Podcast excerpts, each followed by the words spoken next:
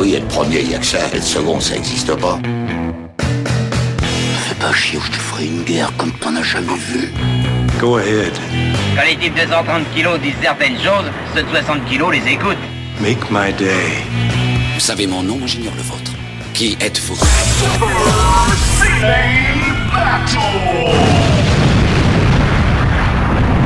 Le second, c'est un con. Super Ciné Battle, c'est le podcast où nous établissons le classement ultime du cinéma. Nous prenons vos listes de films que vous nous adressez pour les classer du meilleur au pire afin d'obtenir la liste ultime. Ceci est notre épisode 54. Je suis Daniel Andreev et avec moi, j'ai le Michael Bay de l'Alsace, Stéphane Boulet, alias Plugin Baby. Hello papa, comment ça va? ça va très bien, Daniel. Je sais pas toi pourquoi j'ai fait ça, mais voilà. Ah ben, faut toujours commencer par des explosions à la bouche. hein. C'est le meilleur, Ouais. euh, c'est la meilleure chose, de, meilleure façon de, commencer un podcast. comment tu vas? Comment s'est passée ta journée? Bah écoute, ma journée s'est bien passée vu que c'était, euh, on enregistre le, le jour de la, de la grève générale des, des fonctionnaires. Donc euh, moi, la journée s'est très bien passée. Ah, donc tu veux dire que t'as pris des gens en otage en fait, c'est ça, hein. Et j'ai pris des, bah c'est- d'où la barbe. D'où la barbe. voilà, je, je prends des gens en otage. Voilà, c'est sympa hein, finalement. On devrait tous essayer. Je veux dire, tant que t'as pas essayé, tu sais pas de, de- t'as pas pris de gens en otage, tu sais pas. Voilà, Alors, bah, on devrait tous essayer. Toi qui fais partie quand même du corps enseignant, il me semble quand même que les gens sont très solidaires du corps enseignant quand il quand il quand il fait grève en plus surtout euh, surtout dans des dans des petits pardonne-moi l'expression mais dans des petits bleds comme Oui, dans tien. petits bleds, enfin, j'enseigne à Annecy quand même, hein, donc. Ah merde, je croyais que t'étais dans un petit village. Je croyais que je t'avais mis dans un petit village du genre, genre l'éducation nationale peut pas se débarrasser de lui. On va le mettre dans le tout petit village. Il y a, il y a trois personnes. Il y a Capi, Zerbino et, et non, non, je suis sur et- Annecy. Non, ah non, je- d'accord. je, suis- ah, je suis sur Annecy. puis tu fais courant tong aussi, faut le dire. C'est vrai, en, en tongue et en treillis, donc forcément, c'est c'est bizarre. Euh, passons à notre menu de cet épisode. Alors d'abord, il faut remercier les gens, puisque nous avons annoncé à notre épisode précédent qu'on a ouvert un Patreon. Et vous avez répondu massivement. Vous êtes prêts à... Près dans le vent de votre mère, les gens. Voilà, Vous êtes prêts exactement. à vendre dans le- Exactement. Euh, et en fait, je suis assez ému en fait d'en parler, mais ouais, euh, Paying is the new cool, je ne sais pas, mais ce qu'on fait, bah, ça a l'air de vous plaire. On vous remercie et du coup, bah, ça nous va nous permettre de, bah, de, d'avoir pas mal de projets en, en préparation. À tel point, je veux pas, je veux pas trop teaser, mais que tout d'un coup, toi et Quick, spontanément, vous avez des idées comme ça farfelues et vous dites, chiche, on en fait un. C'est ça. En fait, avec Quix, on s'est regardé, on s'est fait comment est-ce qu'on va se débarrasser de Daniel? Et euh, faut dire, c'est ça le point de départ, hein, le point de départ de tout. Euh, et du coup, on s'est dit. Flûte, on va- faut, faut qu'on trouve un, un- un projet de podcast, euh, de d'émission qui, qui, dans lequel Daniel ne peut pas s'investir. Et je pense qu'on a trouvé ce projet. Non, et puis toute manière, vous avez bien dit que vous allez m'empoisonner. et pour Oui. faire croire que j'ai écrit une lettre d'adieu, tu vas te mettre un stylo dans ton pied euh, revêtu d'une tongue et tu vas faire genre. J'écris très mal en fait, j'ai une orthographe. Euh, pas une orthographe, mais genre, mon, mon écriture est comme ça. Et euh, voilà, c'est ça votre plan en fait. C'est ça, c'est exactement. Et tu vas mettre brand content m'a tué Mm. avec une faute d'orthographe. Alors, on, on est très, on est vraiment de bonne humeur et on vous remercie vraiment euh, bah, du plus profond du cœur. Vraiment, euh, merci encore, merci de nous suivre, merci de continuer de nous soutenir. Euh, vous allez voir, on a encore quelques surprises. Mais l'actualité pour Super Ciné Battle, c'est que cet épisode, bah, il va être plus long. Grâce à vous, Grâce à vous, vous allez pouvoir courir un semi-marathon en fait, euh, puisque voilà, l'épisode il est garanti plus de deux heures, ça c'est sûr et certain. Euh, ça veut dire peut-être deux listes, j'en sais Peut- rien. peut-être, voilà, peut-être, la folie, on va peut-être passer deux listes. Voilà. Ah, moi j'ai prévu, des listes au cas où, on, on va les faire, quoi qu'il arrive. Et donc on vous remercie beaucoup. Et là, voilà, la première, première conséquence directe de, du réussite du Patreon, c'est quand même que l'épisode va durer plus longtemps. Alors ceux qui le voulaient moins long, je suis désolé. Je suis, Je suis voilà, désolé. Écoutez-le en deux fois. Je suis désolé, pardon. Bah- on peut pas contenter tout le monde. C'est ça, au bout d'un moment, il va falloir faire des choix. hein. On va juste rappeler euh, comment ça marche. C'est trois films par liste. Vous nous envoyez ça à supercinébattle@gmail.com avec un petit titre. Euh, on est dans les années 90, donc euh, de 1990 à 99. Et, et on a pas mal de listes, mais on a toujours de bonnes surprises, des listes très rigolotes qui nous arrivent ça et là. Moi, je, vraiment, je pioche dedans avec beaucoup, beaucoup de plaisir. Et on aura aussi des, jeux- des listes qui nous auront été envoyées par des gens, euh, par des patriotes très très motivés. Et quand je dis Voilà. très motivés, c'est que bah, ils ont ils, ont mis ils ont mis les sous. Et euh, et il y en a même un qui m'a dit euh, excuse-moi je peux pas je peux pas faire ça deux mois d'affilée. J'ai dit c'est pas grave. J'ai dit le soutien est- et on vous le rappelle. Et ça je le rappelle une dernière fois. Peut-être qu'on non pourquoi la dernière fois on va le rappeler? C'est que le, le podcast reste exactement le même. Euh, on va pas changer Euh, c'est exactement la même chose que vous allez avoir que vous payez ou pas c'est pas grave si vous avez pas les moyens c'est pas grave si vous euh, si, vous trouvez qu'on mérite euh, même un McDo, allez-y. Mais sinon, c'est pas grave. On vous apprécie. On apprécie que vous nous écoutiez et que vous fassiez connaître Super Ciné Battle autour de vous. Voilà, exactement. Le principal, c'est que vous, soyez là en ce moment en train de nous écouter. J'ai pas envie de faire le, le vendeur de tapis, mais on a un bouquin qui sort le 11 avril et j'ai reçu le- mon exemplaire aujourd'hui. Ah bah pas moi, tu vois. Je pense que mon, mon postier devait être en grève, donc tu vois, du coup je l'ai pas reçu. Je veux dire, tu, tu crois qu'il y a une vengeance karmique là-dedans? C'est extraordinaire. on fait juste le topo de nos listes, puisqu'on est revenu dans les années 90, donc on aime bien rappeler un petit peu où on en est. On voilà, dix- exactement, parce que Voilà. c'est- important. Voilà, c'est le- le- Passons aux choses sérieuses, j'ai envie de dire. Voilà. Alors, le premier de la liste, c'est Euh, The Blade de euh, Treyarch. Voilà, ensuite Pulp Fiction, Tarantino, Fargo des frères Cohen. Euh, attention, grosse grosse entrée à la quatrième place, The Mission de Johnny To. Et on est très touché. Alors, vous savez quoi? On les a pas inventés, ces films. Il y a plein de gens qui en ont parlé avant nous. Mais qui est des gens qui nous disent J'ai regardé The Mission hier et j'ai adoré. Alors, c'est vrai que c'est, compliqué et tout, machin. Euh, Beaucoup pour The Mission ou alors pour Memories of Murder, bizarrement. Voilà. euh, franchement, voilà, on a été un intermédiaire euh, et plus que modeste parce que. on- fait pas des podcasts de 3 heures, on dit juste vraiment ce que, ce que ces films représentent pour nous, mais ça nous touche beaucoup. Et, et toi en particulier sur The Mission, je sais que c'est un film qui te compte énormément pour toi. Ah bah oui, c'est bah, voilà. J'adore, j'adore The Mission, hein, mais je sais que pour toi, Oui, c'est moi je, je trouve que c'est un film absolument euh, extraordinaire pour pour ce qu'il est, pour la place qu'il a dans le dans le cinéma euh, dans le Mm. cinéma hongkongais. Enfin voilà, c'est un un Mm. film grandiose et qui euh, voilà, je, l'avais dit, c'était le Mm. une des une des rares fois où j'étais tout seul dans la salle, c'était ce pour ce film-là. Donc euh, été tout seul dans la salle pour euh, Hurricane Haste, euh, dont on avait Ah parlé oui, dans After Eight. dans After Eight. Voilà. Donc euh, voilà, enfin c'est un film qui, qui est extraordinaire, mais qui évidemment n'a pas n'a pas connu comment dire les les, les, les joies des coups de projecteur massifs euh, comme euh, comme d'autres. Donc voilà, donc du coup forcément c'est toujours cool quand quelqu'un vient nous voir. Bah, je l'ai vu grâce à vous et en plus j'ai aimé. Euh, donc c'est mortel quoi. Comme Mm. quoi il n'y a pas que Samouraï que les gens regardent à cause de nous, tu vois. C'est vrai, le film dispo sur YouTube. Euh, cinquième Truman Show. Sixième The Iron Giant, que vous allez bientôt retrouver dans un film qui s'appelle Ready Player One. Alors Sauf ne, que ne- ne là, dis il rien, sera- ne, ne me divulgage pas, Daniel. Je je, je l'ai pas encore vu. plus- il sera un peu plus belliqueux, je te cache pas. Euh, Once Upon a Time in China, Casino, Silence des agneaux et Sixième sang. premier film français et onzième avec Tous les matins du monde. Voilà. Voilà, exactement. Et euh, j'ai pas l'impression qu'il y a de changement à la fin. Voilà. Ah bah non, non. Après, il y, a- il y a- il y a quand même un, un, un, bo- un- un bottom, euh, un bottom tiers euh, qui, qui n'a pas bougé depuis euh, pouf, moultes émissions maintenant. Il est très concentré, on va dire, ouais. Je vais commencer par une liste. euh, J'ai dit, ah putain, j'aimerais bien la passer, mais évidemment, on était trop long la dernière fois à cause de The Mission. Et c'est une liste qui Ah nous voilà, envoyée- comment ça, voilà, tout est de ma faute, une fois de plus. c'est une liste qui nous est envoyée par Amo, Merci Amo pour ta liste. Qui est d'ailleurs le co-host euh, du podcast euh, qui s'appelle LOL Japon. Ah oui, je connais. Et, et j'avais choisi sa, sa liste euh, vraiment parce, que je la trouvais cool en fait. Mais pas- ce n'est pas absolument pas du. C'est une bonne raison, c'est une bonne raison. C'est, il a dit, ma liste pour les années 90 avec un thème très très années 90, la mondialisation. Et Ah. monde, il a écrit monde majuscule. Et sa liste en fait s'appelle It's a Small World. D'accord. Et tu vas le voir, le premier film de sa liste s'appelle Le Monde Perdu, Jurassic Park 2. Et ah oui c'est que des films avec monde euh, Dans le titre. notion de monde de- dans le titre. Voilà. Alors j'espère qu'on parlera de- du monde ne suffit pas alors du coup. Euh, Oh là là, oh là là, oh là là.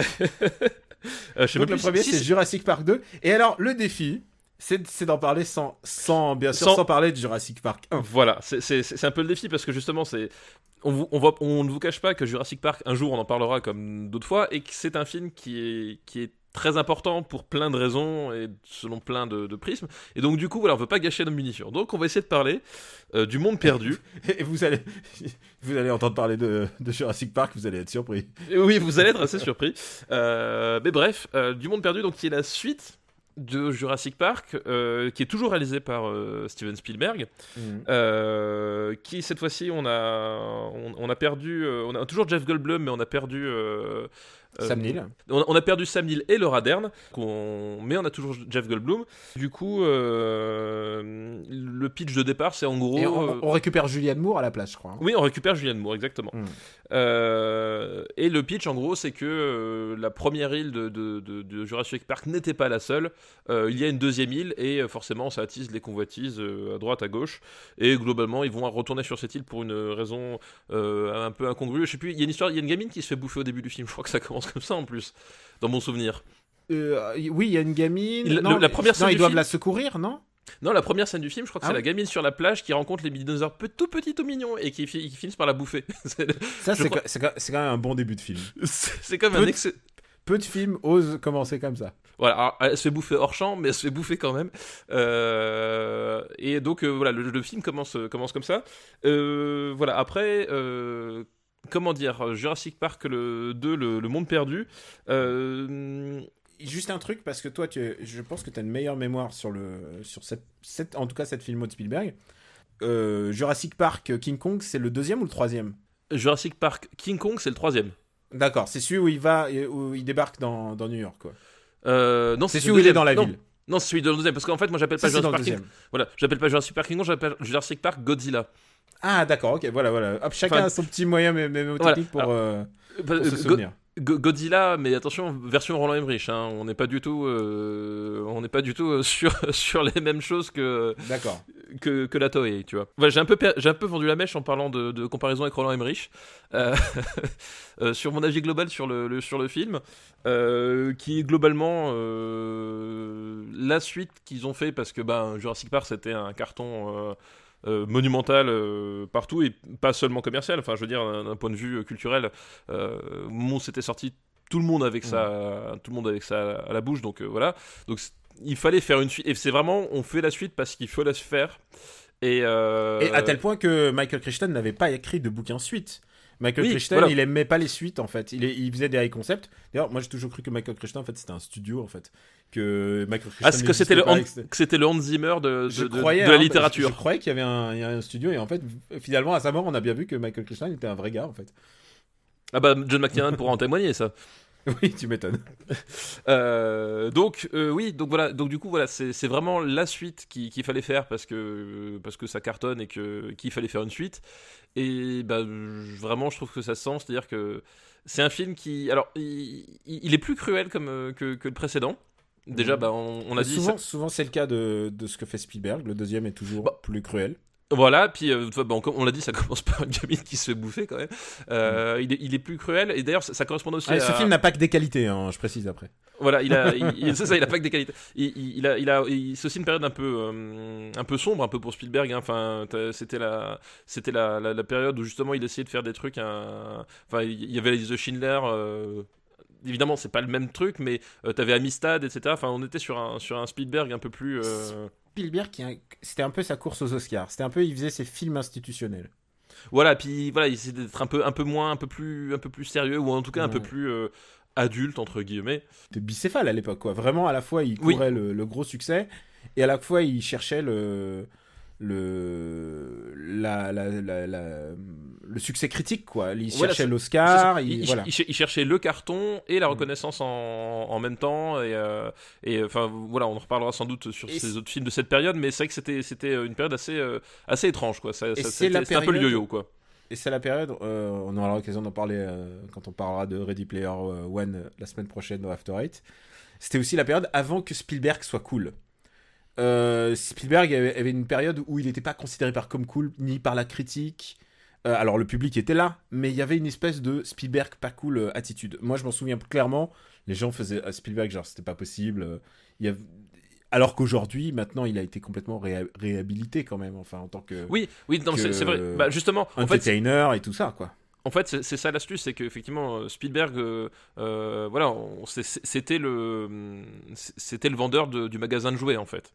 Mm. Euh, c'est- c'était vraiment l'image qu'il a, surtout à cette époque-là, d'autant plus que justement c'était l'époque où il commençait à faire des films Enfin, en tout cas, il commence à en faire plus parce qu'il faut quand même, euh, il avait quand même fait la couleur pourpre euh, auparavant hein, dans Mm. les années dans les années 80.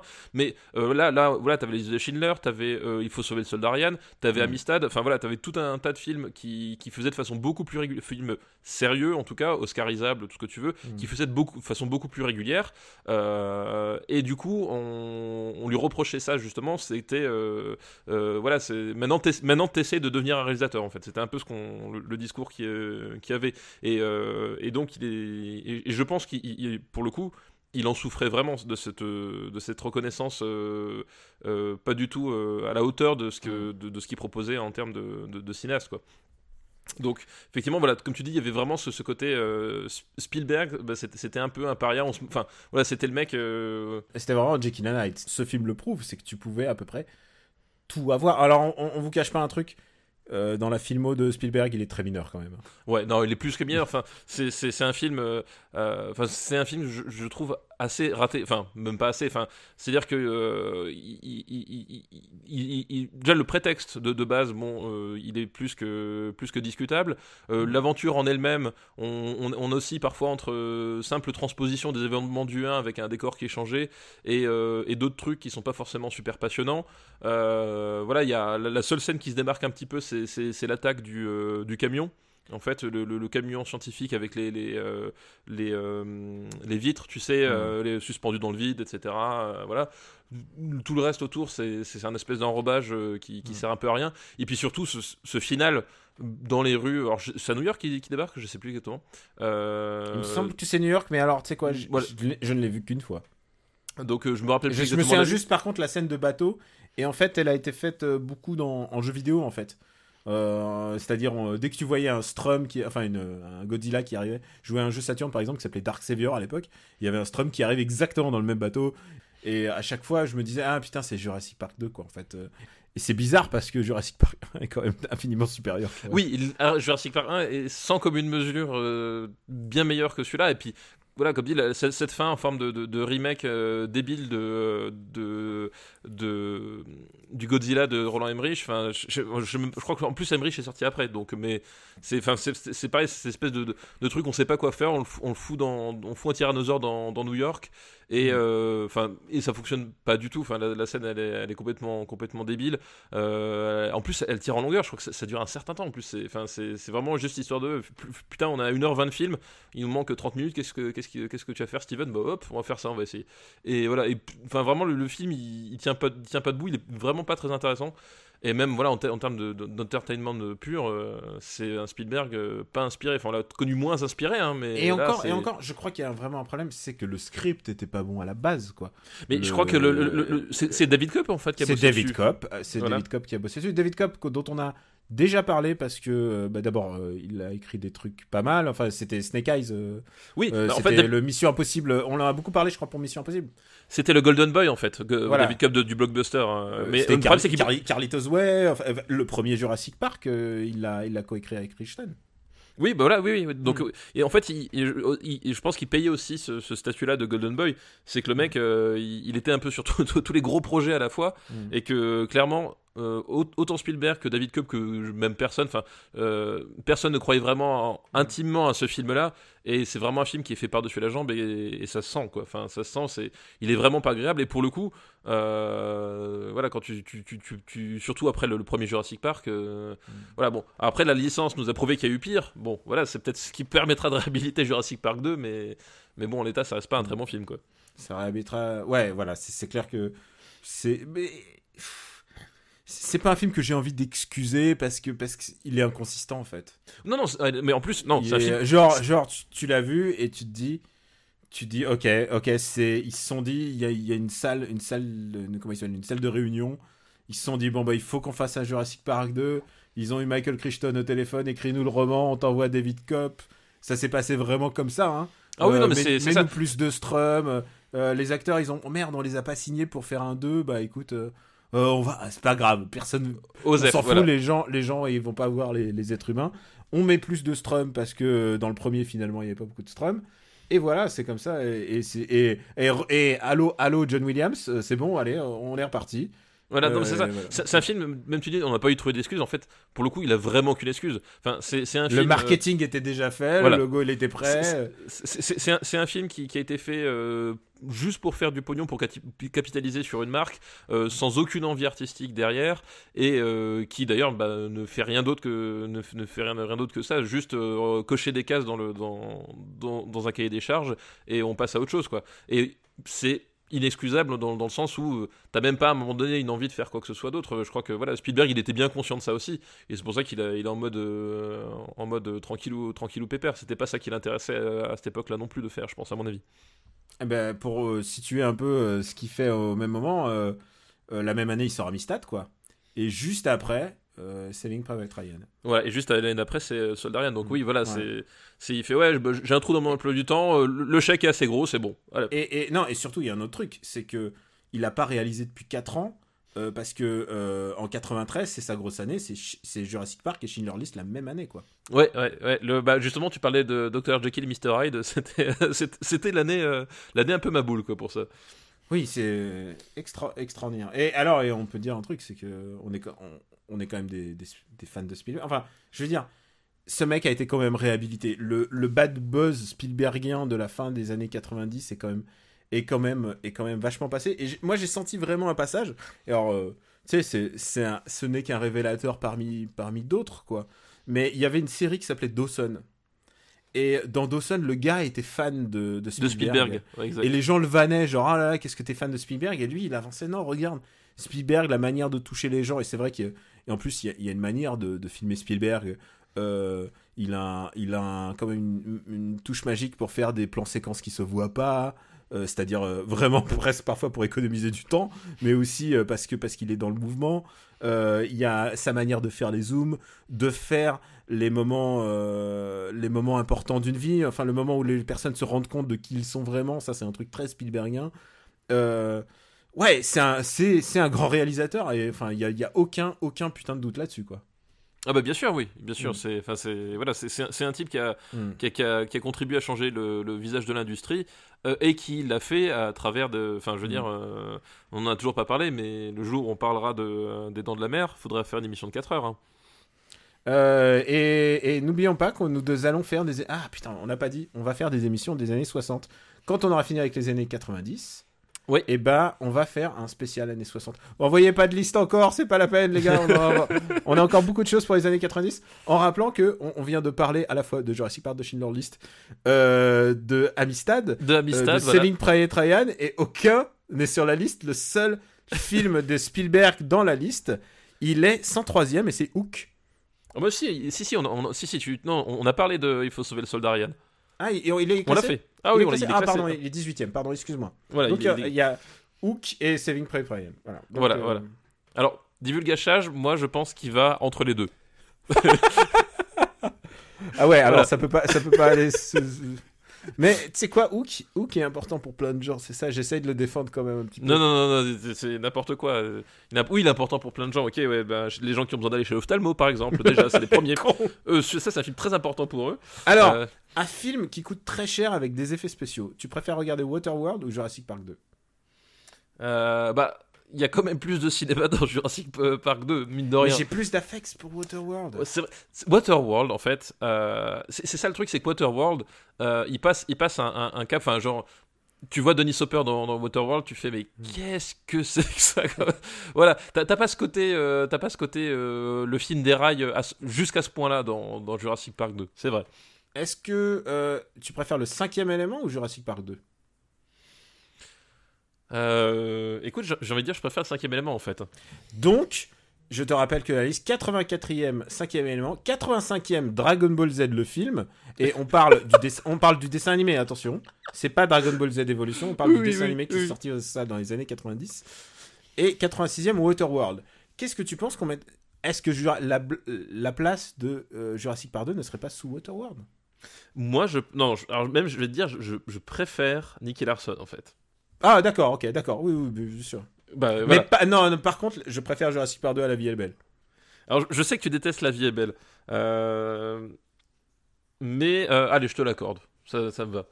Mais attends, mais c'est quoi si tu veux le descendre, si tu veux le descendre sous Batman et Robin De toute manière, je sais Non, très bien qu'il y a- il y a, un mot, il y a un mot que tu peux pas entendre. C'est Roméo plus Juliette. Voilà, non, non, déjà, déjà ça, mais non, mais je je vais pas le mettre en dessous de Batman plus Robin. Mais juste, voilà, entre, entre La vie est belle et Batman et Robin. Non, ah non, tu veux le mettre sous La vie est belle. Ouais, juste en dessous, allez. Allez, je te le donne. Ah, merci. Euh, alors, il s'appelle comment déjà? C'est The Lost World ou... Euh, le, le monde perdu, Jurassic monde Park perdu. 2. euh, non, je- le monde perdu, Jurassic Park tout court, je crois, il me semble. Je crois que c'est la dé- dénomination exacte. Le monde perdu, Jurassic Park. Deuxième film, et j'espère que tu l'as vu, sinon on va avoir des putains de devoirs de vacances. Ah, ça. C'est c'est un autre film avec le mot monde ou world dedans. ah, est-ce que ouais. tu- ah, Ouais. c'est- international, c'est ça cette liste. Ah bah oui, oui bien sûr, oui, bien sûr. Est-ce que tu as vu, et je sais que tu l'as vu, tu, est-ce que tu as vu Spice World? Oh, alors, je l'ai vu, mais honnêtement, je l'ai pas vu en entier. Ah, alors, est-ce que tu es apte pour le classer ou pas? Oh putain, t'es en train de me dire que toi tu l'as pas vu? Ah non, non, moi je l'ai vu.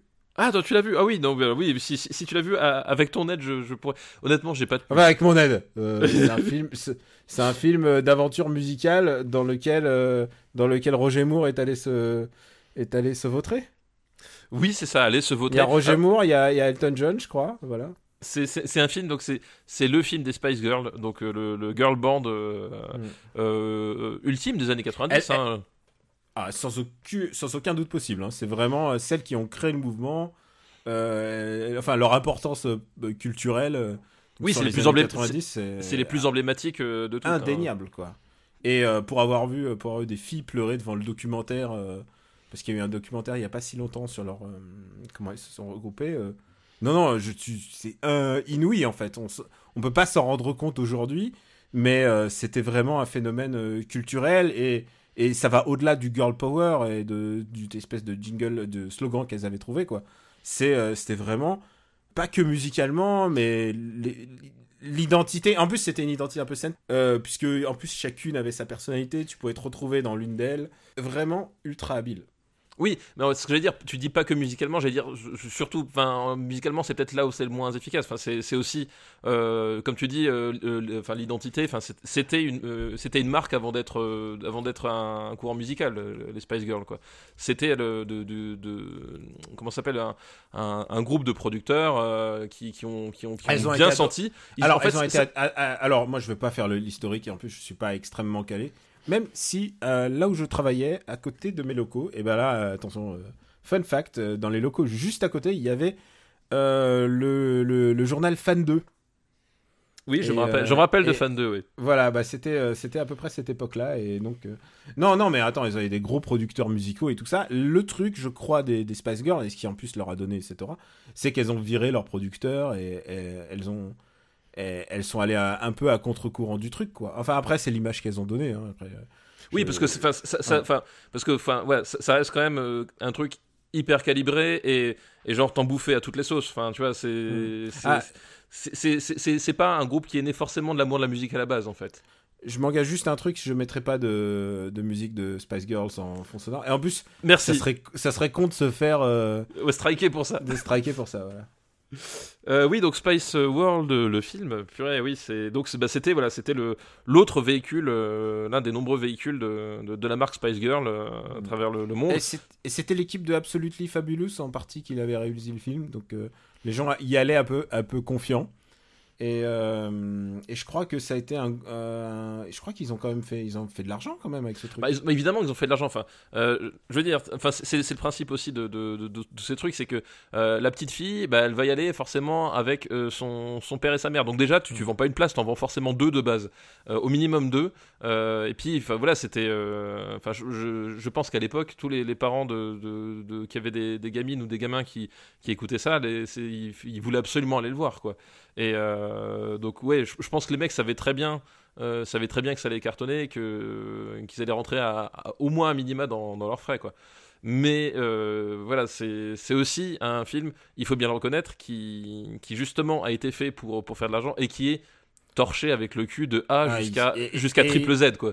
Et il s'est fait dégommer euh, par la critique. Enfin, évidemment, c'est vraiment un pur produit manufacturé. C'était un véhicule pour, euh, bah, pour, pour, ces, pour ces, ce groupe de nanas, quoi. Bah, Un c'était une, voilà, c'était une, c'était une pub sur grand écran, euh, Mm. mais, euh, mais à aucun moment ils essaient de faire quoi que ce soit. Enfin, je veux dire, le film est, est, est- est- est atroce à tous les points de vue. Enfin, c'est- pas écrit. Les pauvres, elles savent pas forcément jouer à la comédie. Euh, comme tu dis, il y a, y a- il y a Roger Moore qui vient faire un, un caméo, et je pense qu'au au moment où il tourne sa scène, il comprend Il dans fait, quel. plus, il fait plus qu'un oui. caméo, je crois qu'il Oui. a un vrai rôle. Oui, c'est vrai qu'il a un vrai rôle, oui, exact. Enfin bref, au moment où il tourne son truc, il, sent qu'il le s'embarquait dans un truc qu'il le fallait pas, quoi. des méchants, non Ou Je sais plus quoi. enfin. Euh, je sais- ouais, je me rappelle Mais plus bon, après, il y avait tout ce que l'Angleterre comptait de mieux dans ce film, j'imagine. Euh, oui, bah oui, c'est ça. c'est- euh, bizarrement, Hugh Grant n'y était pas encore. Non, non, mais alors, tu sais quoi, j'ai regardé le staff. Il y a plein de petits. Il y, a- il y avait Dominique West, tu sais, dans des petits rôles. Euh, il, y a, il y avait il y a McNulty, il y a McNulty dedans. oh la vache. Il y avait Hugh Laurie, je vois. Je vois Elvis Costello. et Elton John, voilà. Alors, il y avait Bob Hopkins, Bob Hopkins aussi. Il y avait Bob Hopkins, euh, McNulty et euh, Dr Ouais. House dans le Ouais. Spice World. Là, je me rappelle plus de, cette- de tout ça, quoi. Et c'est normal parce que c'est pas, c'est pas un bon film. Et genre, euh, Mhm. même elle, même elle le reconnaît. Cependant, cependant, il y a quand même un truc. Il, il y a une tentative de réhabilitation de ces films un peu glitter qui, qui était considéré comme naze. Et c'est un film était considéré comme naze dès sa sortie et euh, Razzie Award et tout ce qu'on veut pour dire le plus, plus c'est nul et mieux c'est. Et Ouais. genre le nanar euh, post factum, voilà, c'est il y a. Ouais, bah alors, le truc là, mais euh, c'est un, c'est un truc. Le, le problème, c'est que du coup, en fait, on- en faisant ça, on a tendance à, ré- à réhabiliter n'importe quoi. Hmm. Et, euh, et ça, non. Enfin, vraiment, c'est. c'est- c'est- C'est-à-dire que un, un vrai bon nanar, à un moment donné, enfin, tu, tu, tu, tu prends, tu prends par exemple un Samurai Cop. Le truc, c'est que le film est atroce, il est débile, il est tout ce que tu veux. Mais au bout d'un moment, le type, il a voulu faire un truc avec son film. Sauf qu'il avait ni les moyens, ni le talent, ni rien du tout. Là, ils, ont, ils voulaient rien faire avec leur film. Rien du tout. C'est-à-dire qu'au bout d'un moment, on réhabilite du cynisme brut. Et quel est l'intérêt de réhabiliter ça? Juste parce qu'à un moment donné, on, est tombé dans le piège, en fait Alors, l'intérêt, moi, je, excuse-moi, euh, c'est pas, pas pour, pour euh, dire du bien du film, hein, pas du tout, mais euh, l'intérêt, c'est que euh, justement, les Spice Girls représentaient quelque chose, et euh, c'est intéress- ce film est intéressant pour une seule chose, et c'est pas pour l'acting, c'est pas pour la réal, c'est pas pour les caméos, c'est pour ce que ça représentait culturellement les Spice Girls à ce moment-là, et que Oui, c'est juste, un, coup, se c'est juste un, c'est juste curseur, voilà, un espèce de, de curseur culturel, mais euh, bon, enfin, c'est voilà, c'est- ça n'excuse pas non pas, enfin voilà, il y a rien à sauver de, de, de ce film-là, quoi. C'est et, et, euh, les Spice Girls auraient, été le même phénomène sans, sans cette croûte, quoi. et je pense qu'elles sont d'accord aussi, je pense qu'elles se le regardent en groupe et elles se disent putain mais qu'est-ce que c'est de la merde?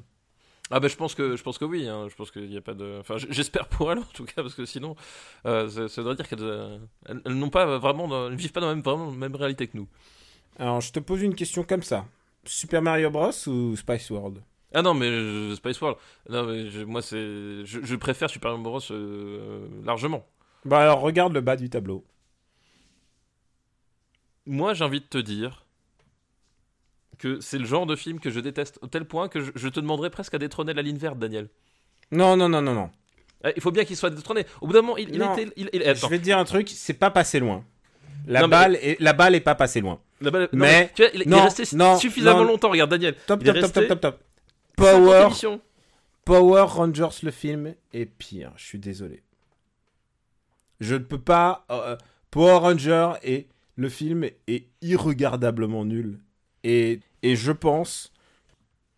Des gens nostalgiques des Spice Girls, ils se réunissent devant ce film, ils doivent aimer, alors que personne, je peux t'assurer, personne ne se réunit pour regarder Power Rangers ce film, et c'est mon Non, dernier mot. Par il y a contre, bien- par contre, il y a- y bien ça- des gens qui peut- se réunissent devant les films ça- de Fabien Antonente et qui ils prennent beaucoup de plaisir à les regarder, Daniel. ça que peut c'est pas- un argument? Alors, ça peut pas aller au-dessus de Double Team, ça je te l'accorde. Non, mais moi, pour moi, c'est vraiment un fond fond de classement, quoi. C'est un fond de classement. Mais plus pour que ça, moi- c'est. Pour moi, c'est pour moi, je ne vois pas d'autre place que la 115e place, c'est-à-dire juste au-dessus de Power Rangers le film, mais sous Double Team et le jour et la nuit quand même.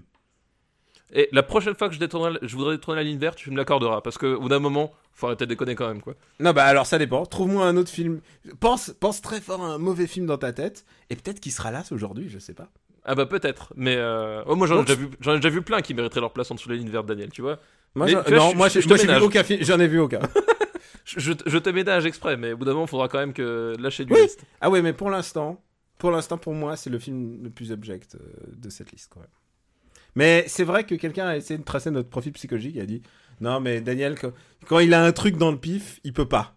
Genre, il y a un truc et tout d'un coup, et, et, et c'est un peu vrai. Et, ça, et ça va jusqu'à remonter ma voix pour te, pour euh, te faire aller dans ton sens en fait. Ce que vous savez pas, c'est que l'émission telle que vous l'entendez, c'est pas du tout telle qu'on l'a enregistrée la plupart du temps.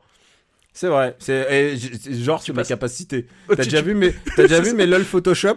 Tu crois que j'ai la capacité de faire ça, Tu, franchement? Tu passes des jours entiers à remonter la, la voix pour, pour te donner de bonnes figures. Spice World est donc entre Double Team et Power Rangers le film, ce qui est quand même très très très bas parce que ça le met sous le jour et la nuit. Double Team, Godzilla, Double Dragon, Super Mario Bros, Fortress 2 et euh, pas loin Star Wars épisode 1 quand même. Et ouais, pas loin, pas loin. Ouais. Et évidemment, tu l'as deviné, troisième film, c'est The World Is Not Enough. Le monde ne suffit pas. Voilà, donc euh, un James Bond, euh, faut-il faut-il le rappeler? Donc le... Euh, et alors, je veux juste dire, cette, cette intro en préambule, excuse-moi, avant que tu te lances. Les James Bond, vous savez, on a un James Bond, c'est notre James Bond, c'est celui de notre génération.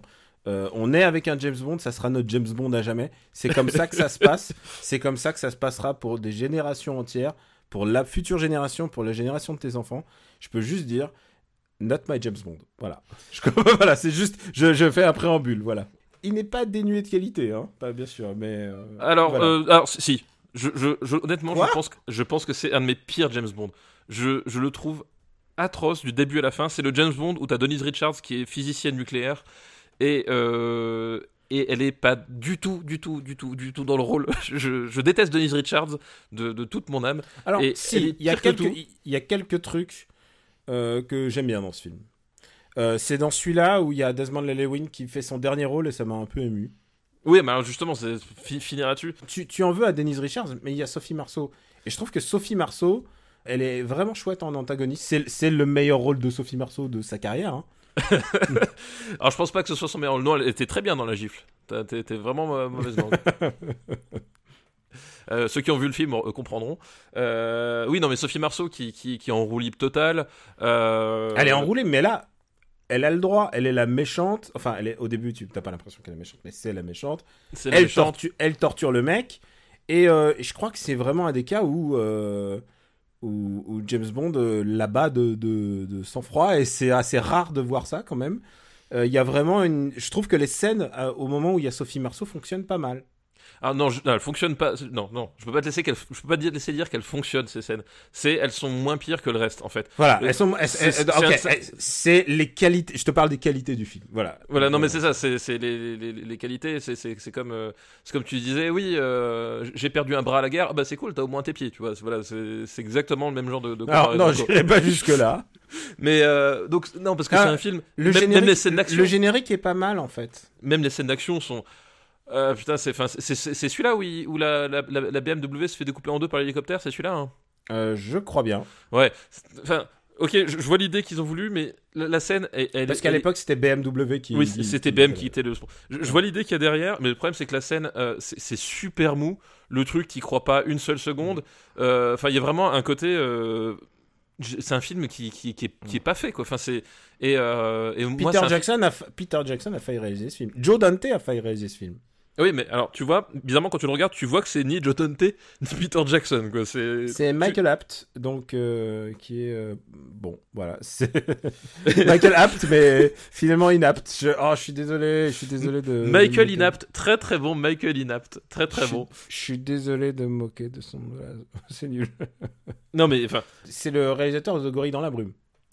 Oui, alors c'était le réalisateur de Gorille dans la brume, mais par la suite, il a, eh ben, il a, il a, il a pas eu de bol en fait. C'est, c'est- il a, il a connu cette, euh, cette carrière où euh, il a fait un bon coup au début, et puis après, euh, bah, il s'est retrouvé, à- il s'est retrouvé sur, sur un des pires James Bond. Il s'est retrouvé à faire un épisode du Monde de Narnia.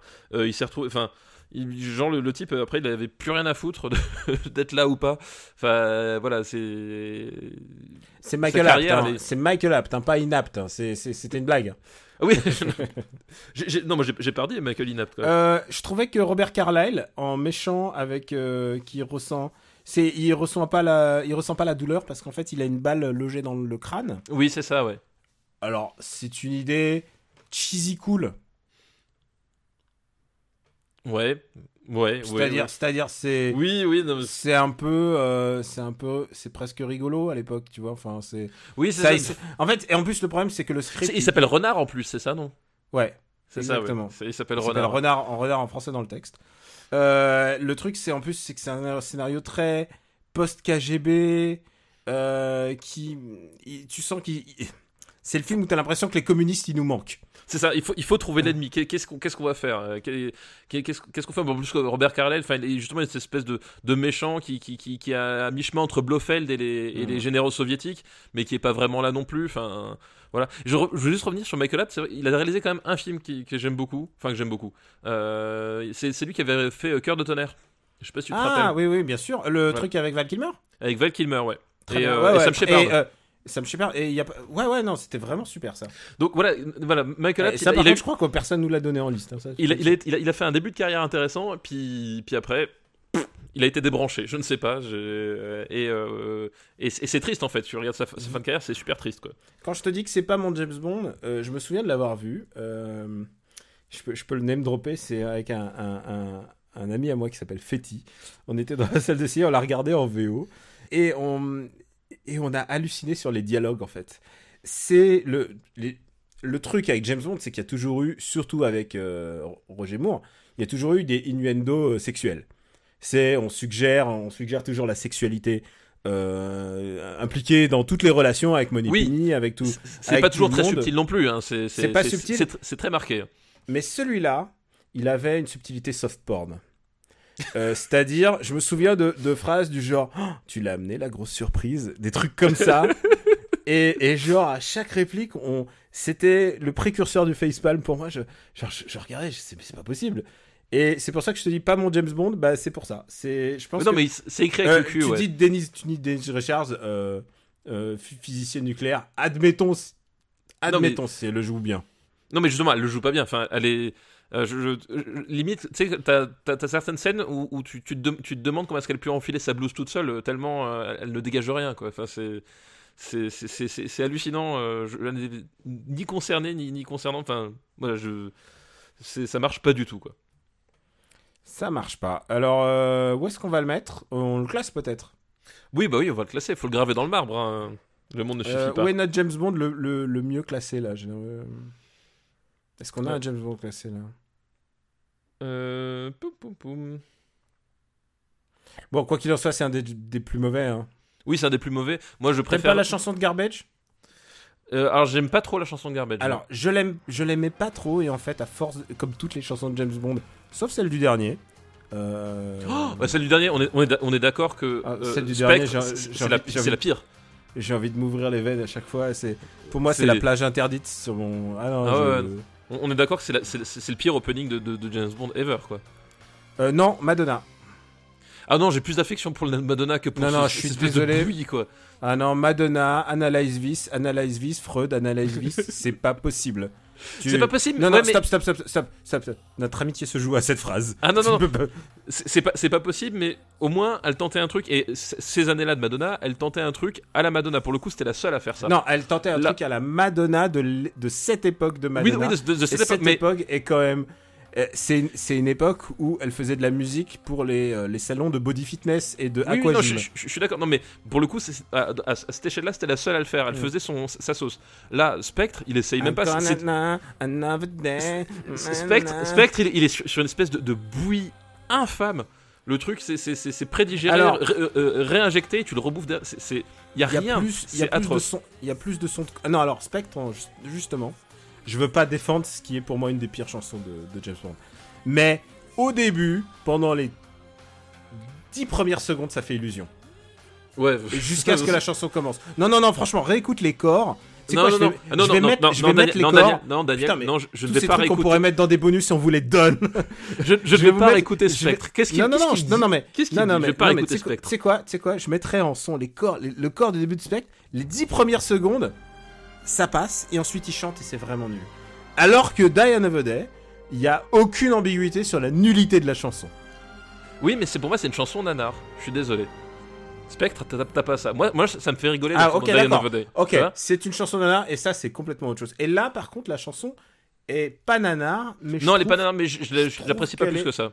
Non, je trouve que c'est pas mal. Mais après, de, des environ 590 écoutes. Hein. Je te- Puisque, en, Ouais. fait, en fait, faut que je dise un truc. Chez moi, la musique standard, quand il y a des invités, c'est James Bond. Oui, for- Et, et, forcément. on et- et tu le sais, c'était à la maison. Hop, on passe, ça y est, ça- et c'est tout le best-of. T'as toutes les chansons, Goldfinger, clac clac, on se les fait toutes. Et on est bien, parce que les musiques, parce que les musiques de James Bond sont, sont extraordinaires. Bon, où est-ce qu'on On n'a pas résolu notre problème. On n'a pas résolu le problème. Putain, mais putain, si on se bat sur tous les James Bond, on n'a pas fini. hein. Euh, moi. On n'a pas GoldenEye encore classé? Ah si, GoldenEye est 51ème. Je peux Ah, dire si, que oui. ça va, c'est moins bien. Ah non, mais pour moi, ça, pour moi, ça va. Pour moi, ça va en dessous de The Game. Au-dessus de Souviens-toi l'été dernier. Et encore, c'est parce que je suis sympa. Euh, sous The Game, ça me va. Voilà.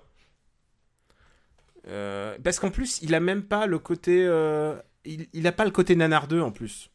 Non, c'est ça. Enfin, oui, tu vois, il, il- il- il est- il est chiant euh, comme film en fait. Dans ce View for a Kill, euh, dangereusement, dangereusement vôtre là, euh, au moins, j'ai un, un plaisir fou à chaque fois que je le vois. Fou. Oui, Alors que et- Et celui-là, oui, et puis même, ouais, c'est. euh, tu tu t'as bien raison, enfin, même, même Die on Over Day, t'as des moments où tu te marres, en fait, tu te dis. Enfin, ça va tellement loin dans le truc, tu te dis que. Voilà, au bout d'un moment, t'éclates de rire. Là, il- là en fait, il- en plus, il est chiant ce James Bond. Mm. Enfin, c'est un, un, un film. euh, voilà, c'est un film chiant, quoi. Et j'en profite pour dire, euh, maintenant qu'on l'a classé genre 101ème, euh, que évidemment j'avais j'avais cette idée de, enfin c'est pas une idée, c'est parler de James Bond autour d'un micro. Et, euh, et, et c'est pas le film que tu m'as tu m'as dit de, des James Bond que tu choisissais. voilà, c'est tout ce que je veux Bizarrement, dire. ouais. Bizarrement, c'est ça. Voilà. Et je rêverais de discuter, mais c'est c'est même en fait euh, l'idée de ce podcast euh, qui est qui est dans donc dans les dans les hum, les goals du Patreon, euh, c'est vraiment plutôt discuter avec l'invité de tout autour de James Bond, mais pas forcément. Voilà, c'est un truc. euh, ça serait plutôt expérimental. Oui, voilà, exactement. Voilà, c'est plutôt l'occasion de parler avec euh, avec avec des gens avec des gens que j'apprécie. Voilà. Et euh, tu remarques que je t'ai je, je, je t'ai mentionné, donc je sais pas. Oui, Ça veut oui, dire. Alors, tu vois, si moi, si moi je devais faire un podcast avec comme base, je vais parler avec des gens que j'apprécie, bah, il y aurait pas beaucoup d'épisodes en fait. C'est un peu le problème, donc c'est pour ça que c'est toi qui le fais. T'es con. Putain. Je sais pas comment prendre ce que tu dis, je sais pas. Bon. Je sais, je sais pas. Je On comprends on va- pas. allez, on va passer à la liste suivante, sinon on va encore nous dire qu'on va faire que deux listes. Alors C'est vrai, c'est vrai. Alors, écoute, euh, on va faire une liste qui est. euh, Attends, qui- on remercie l'auditeur. Daniel, tu Ah, butes, oui, on butes de remercie- bonne manière. Voilà. On remercie Amo. On remercie Amo pour sa liste. C'est une liste qui nous est envoyée par Itirapati. Merci Tirapati. Et je l'ai dit en une seule fois sans écorcher, t'as vu ça? C'est parfait, parfait. Ouais, Je Et fais des c'est une liste que je te dédie, je l'ai choisie exprès, exprès Oula. pour aujourd'hui. c'est une liste qui s'appelle liste sauvetage du service public. Ah, chouette. Sauvetage du service public en trois films. Parfait. Vas-y. Et le premier, le premier, alors, c'est Sauver l'hôpital avec Dr Patch. Est-ce que tu as vu Dr Patch? Euh, alors, Dr. Patch, c'est euh, celui avec. C'est Eddie Murphy, c'est ça? Non. C'est celui-là? Euh, C'est euh, Dr Patch Ah non, c'est- non, c'est Robin Williams. c'est- euh, Robin Williams. Euh, Oui, oui. Eddie Murphy, c'était. Robin Williams en fait. avec. Souviens-toi qu'il a, il a un nez de, nez de clown. L'un des clowns, oui, exact. Mm. Exact, oui, oui, c'est le, c'est l'espèce de, de purée de bons sentiments avec Robin Williams, en fait. Je crois que c'est bon, on a fait le, on a fait le film. Et Voilà. si, si on m'avait dit que je commence, qu'on commencerait un podcast où on parlait de cinéma et qu'on parlerait de Dr Patch un jour, je ne sais pas. Euh, oui, oui, bah oui. euh, Alors c'est l'histoire. Alors euh, on va schématiser. C'est le- on n'en a pas parlé, mais bon, vous connaissez ce film. C'est le cercle des poètes disparus, mais en version hôpital. Oui, et encore, et encore, ça va plus loin que ça. C'est-à-dire que c'est le cercle des poètes disparus en version hôpital, mais avec, mais croisé avec la, la carrière plus tardive de de, de Robin Williams, Robin parce que qui est que- vraiment, qui est vraiment moins, moins intéressant. Voilà, parce que le secte des pouvoirs disparus, t'av- t'avais justement un, enfin le, le, le- le pitch, c'est- l'ouverture de l'ouverture d'esprit dans un dans un cadre euh, rigide, etc. Sauf que là, en plus, on, on est vraiment sur un sur un côté, euh, on exploite le côté un clown triste de Robin Williams. euh, dans, dans, dans on, peut rappeler, on peut rappeler quand même que c'est un putain d'acteur. Oui, alors C'est un vrai performeur en l'occurrence. c'est ça, c'est- un performeur et, et euh, là, il- en fait, il est euh, pour le coup, on, se dit c'est un rôle taillé pour lui parce que justement, voilà, ce côté euh, humaniste, clown, clown triste. euh, en plus, voilà, il y, a- il y a des enfants malades et tout. Enfin, vraiment, tu, tu, tu vas pleurer, tu vois. C'est Oui, oui, émouvant. hein. Oui, oui, tu vas pleurer, ça c'est Tu, sûr. tu- tu parce vas pleurer, mon gars. tu, Tu vas pleurer, mais tu vas va- rire quand Ils même, sont même temps. malades. Voilà. Ils sont Tu- malades, voilà. Tu sens qu'ils sont malades, ils sont très très malades, mais euh, c'est un film qui en fait des tonnes. Enfin, voilà, Mm. j'ai parlé de bouillie de, bon, de, de bons sentiments. Euh, Dr Patch, euh, c'est euh, c'est le film qui qui, qui, qui, qui, à un moment donné, tu, tu regardes le- la, la scène, et puis il arrive par derrière, il, il tape sur l'épaule, il fait Mm. Tu vas pleurer? Puis tu pleures pas, et il t'engueule, Tu vas pleurer, oui Voilà, et c'est comme ça Tu tout le n'as pas de cœur, et ça, ça, ça marche jamais sur toi. Voilà, non, bah, alors si parfois ça marche, mais là. Euh, là Oui, quand c'est Hachi le chien, quoi. Ah, mais exactement, exactement. Oui, mais forcément, c'est hyper émouvant. Le, le- On les- n'a jamais classé Hachi le chien. C'est vrai qu'on n'a jamais revenu dessus. Faudra qu'on le fasse la prochaine fois. Et c'est un film de Tom Shadyac, euh, à qui l'on doit Menteur Menteur, euh, Naughty Professor. Et il a fait Bruce Almighty, qui est peut-être son truc le plus emblématique. Et il a fait aussi le professeur Folding pendant, pendant que- maintenant que j'y pense. Oui, aussi. Naughty, euh, ouais, Naughty Professor. Ouais, ouais. Donc Mm. euh, oui, oui. Donc euh, bon, voilà, c'est pas un... c'est pas un très grand metteur en scène, on va dire. Euh, Non, mais en même temps, le matos qu'il a appelle pas à... C'est... voilà, bah oui. C'est pas, en- un fi- c'est c'est pas un film Fox, Fox Searchlight, quoi. C'est Oui, et- pas... et, et- et en même temps, Il y j'ai a, envie de te pas dire de niveau, quoi. Et, et en même temps, j'ai envie de te dire, s'il se retrouve toujours sur ce genre de projet, c'est que c'est pas un hasard non plus, tu vois. Enfin, au bout d'un moment, c'est c'est- plus de l'erreur de parcours là, c'est du choix de carrière en fait. Ouais, d'accord. Voilà. Et, euh, et voilà, c'est un, réalisateur de, comédie braillarde et laborieuse. Et qui passe un, un- voilà à un moment donné c'est euh, c'est c'est comme euh, comment il s'appelle Patrick Sébastien quand il faisait sa série où il, où il est euh, aide soignant ou je sais pas quoi comment Mm. s'appelle cette série où il a, il a son mulet là? Euh, Ah, le cabaret, le cabaret machin non là, non, le- non non non non Patrick Sébastien il a fait Ah, son film, Thème Non, c'est pas Thème. Ah si, c'est dans Thème. Mais putain, si, c'est dans Thème. Je croyais que c'était une série, mais oui. C'est Ah, vrai, mais il, putain, il fait les, Thème, il, Thème, il fait les un des plus soignants. grands nanas. Oh, on se mate un petit Thème. Oh là là. Voilà, bah, Oh, c'est- putain, j'ai on- envie de regarder Thème avec toi. voilà, il y, a- y y y ce côté. C'est euh, de l'imbécilité. C'est pas de l'imbécilité heureuse, c'est de la simplicité des bons sentiments de l'être humain. Euh, c'est- c'est- c'est c'est- c'est à un moment donné, c'est oui, c'est c'est très na- enfin très naïf, trop naïf en fait, Mm. Euh, trop naïf et à la fois qui cherche tellement à t'arracher tes sentiments que euh, ça marche pas. Voilà, c'est on est on est dans le même le même logique quoi. Et le pire, c'est que en fait, chez moi, ça, ça déclenche le truc contraire en fait.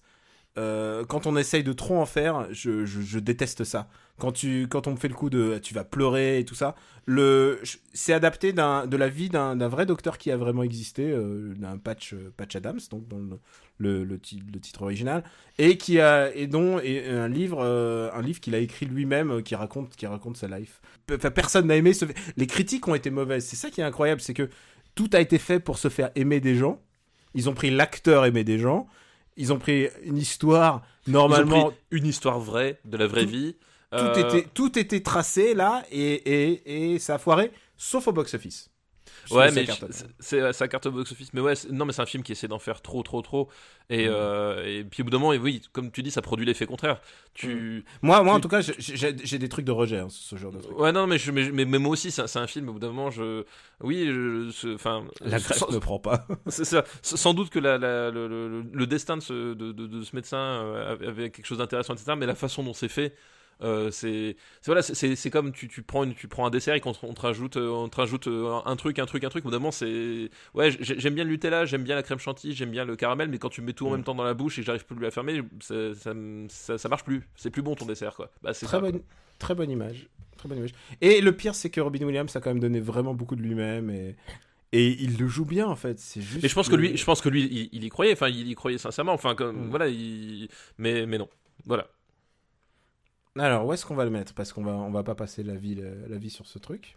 Ah bah ouais, les gens ils sont, ils sont dégoûtés de payer, euh, de payer pour avoir un podcast de deux Ah non, heures sur Dr Patch. Tout le monde n'a- pas payé, mais tout le monde a, euh, a deux heures de, au moins deux heures de podcast avec. Dr Patch, mon pote. Et attends, Mais- ensuite, attends ensuite le service public qui reste. Mais, mais c'est ça le service public. C'est euh, voilà, Mm. c'est- ceux ceux qui peuvent payer payent et tout le monde profite euh, de, de, de, la même chose. Hum, ah, J'aime tellement pas ce film, et en même temps, maintenant, je vois Jeanne d'Arc, tu vois. Euh, Ouais, mais non. et tu vois, Bon Sentiment. euh, Ah, tu vois, je vois Mortal Kombat. Je, vois, je préfère Mortal Kombat. Ah oui, moi aussi je préfère Mortal Kombat. Mais le remake du Spoons. Euh, Pour moi, un- qui est aussi un truc de, de bon sentiment de merde. non, je mettrais quand même au-dessus du remake du Spoons parce que le remake du Spoons, c'est vraiment dégueulasse d'un point Mais de vue sous risque maximum. Mais évidemment, sous risque. Mais on, on peut pas mettre Dr Patch au-dessus de risque maximum. Enfin, ça n'a aucun sens. Ça n'a aucun sens. Bon, bah écoute, 107ème. Voilà, c'est. Allez, suis la suite. Deuxième film, c'est Sauver la Poste avec Postman. Donc, de Kevin Costner.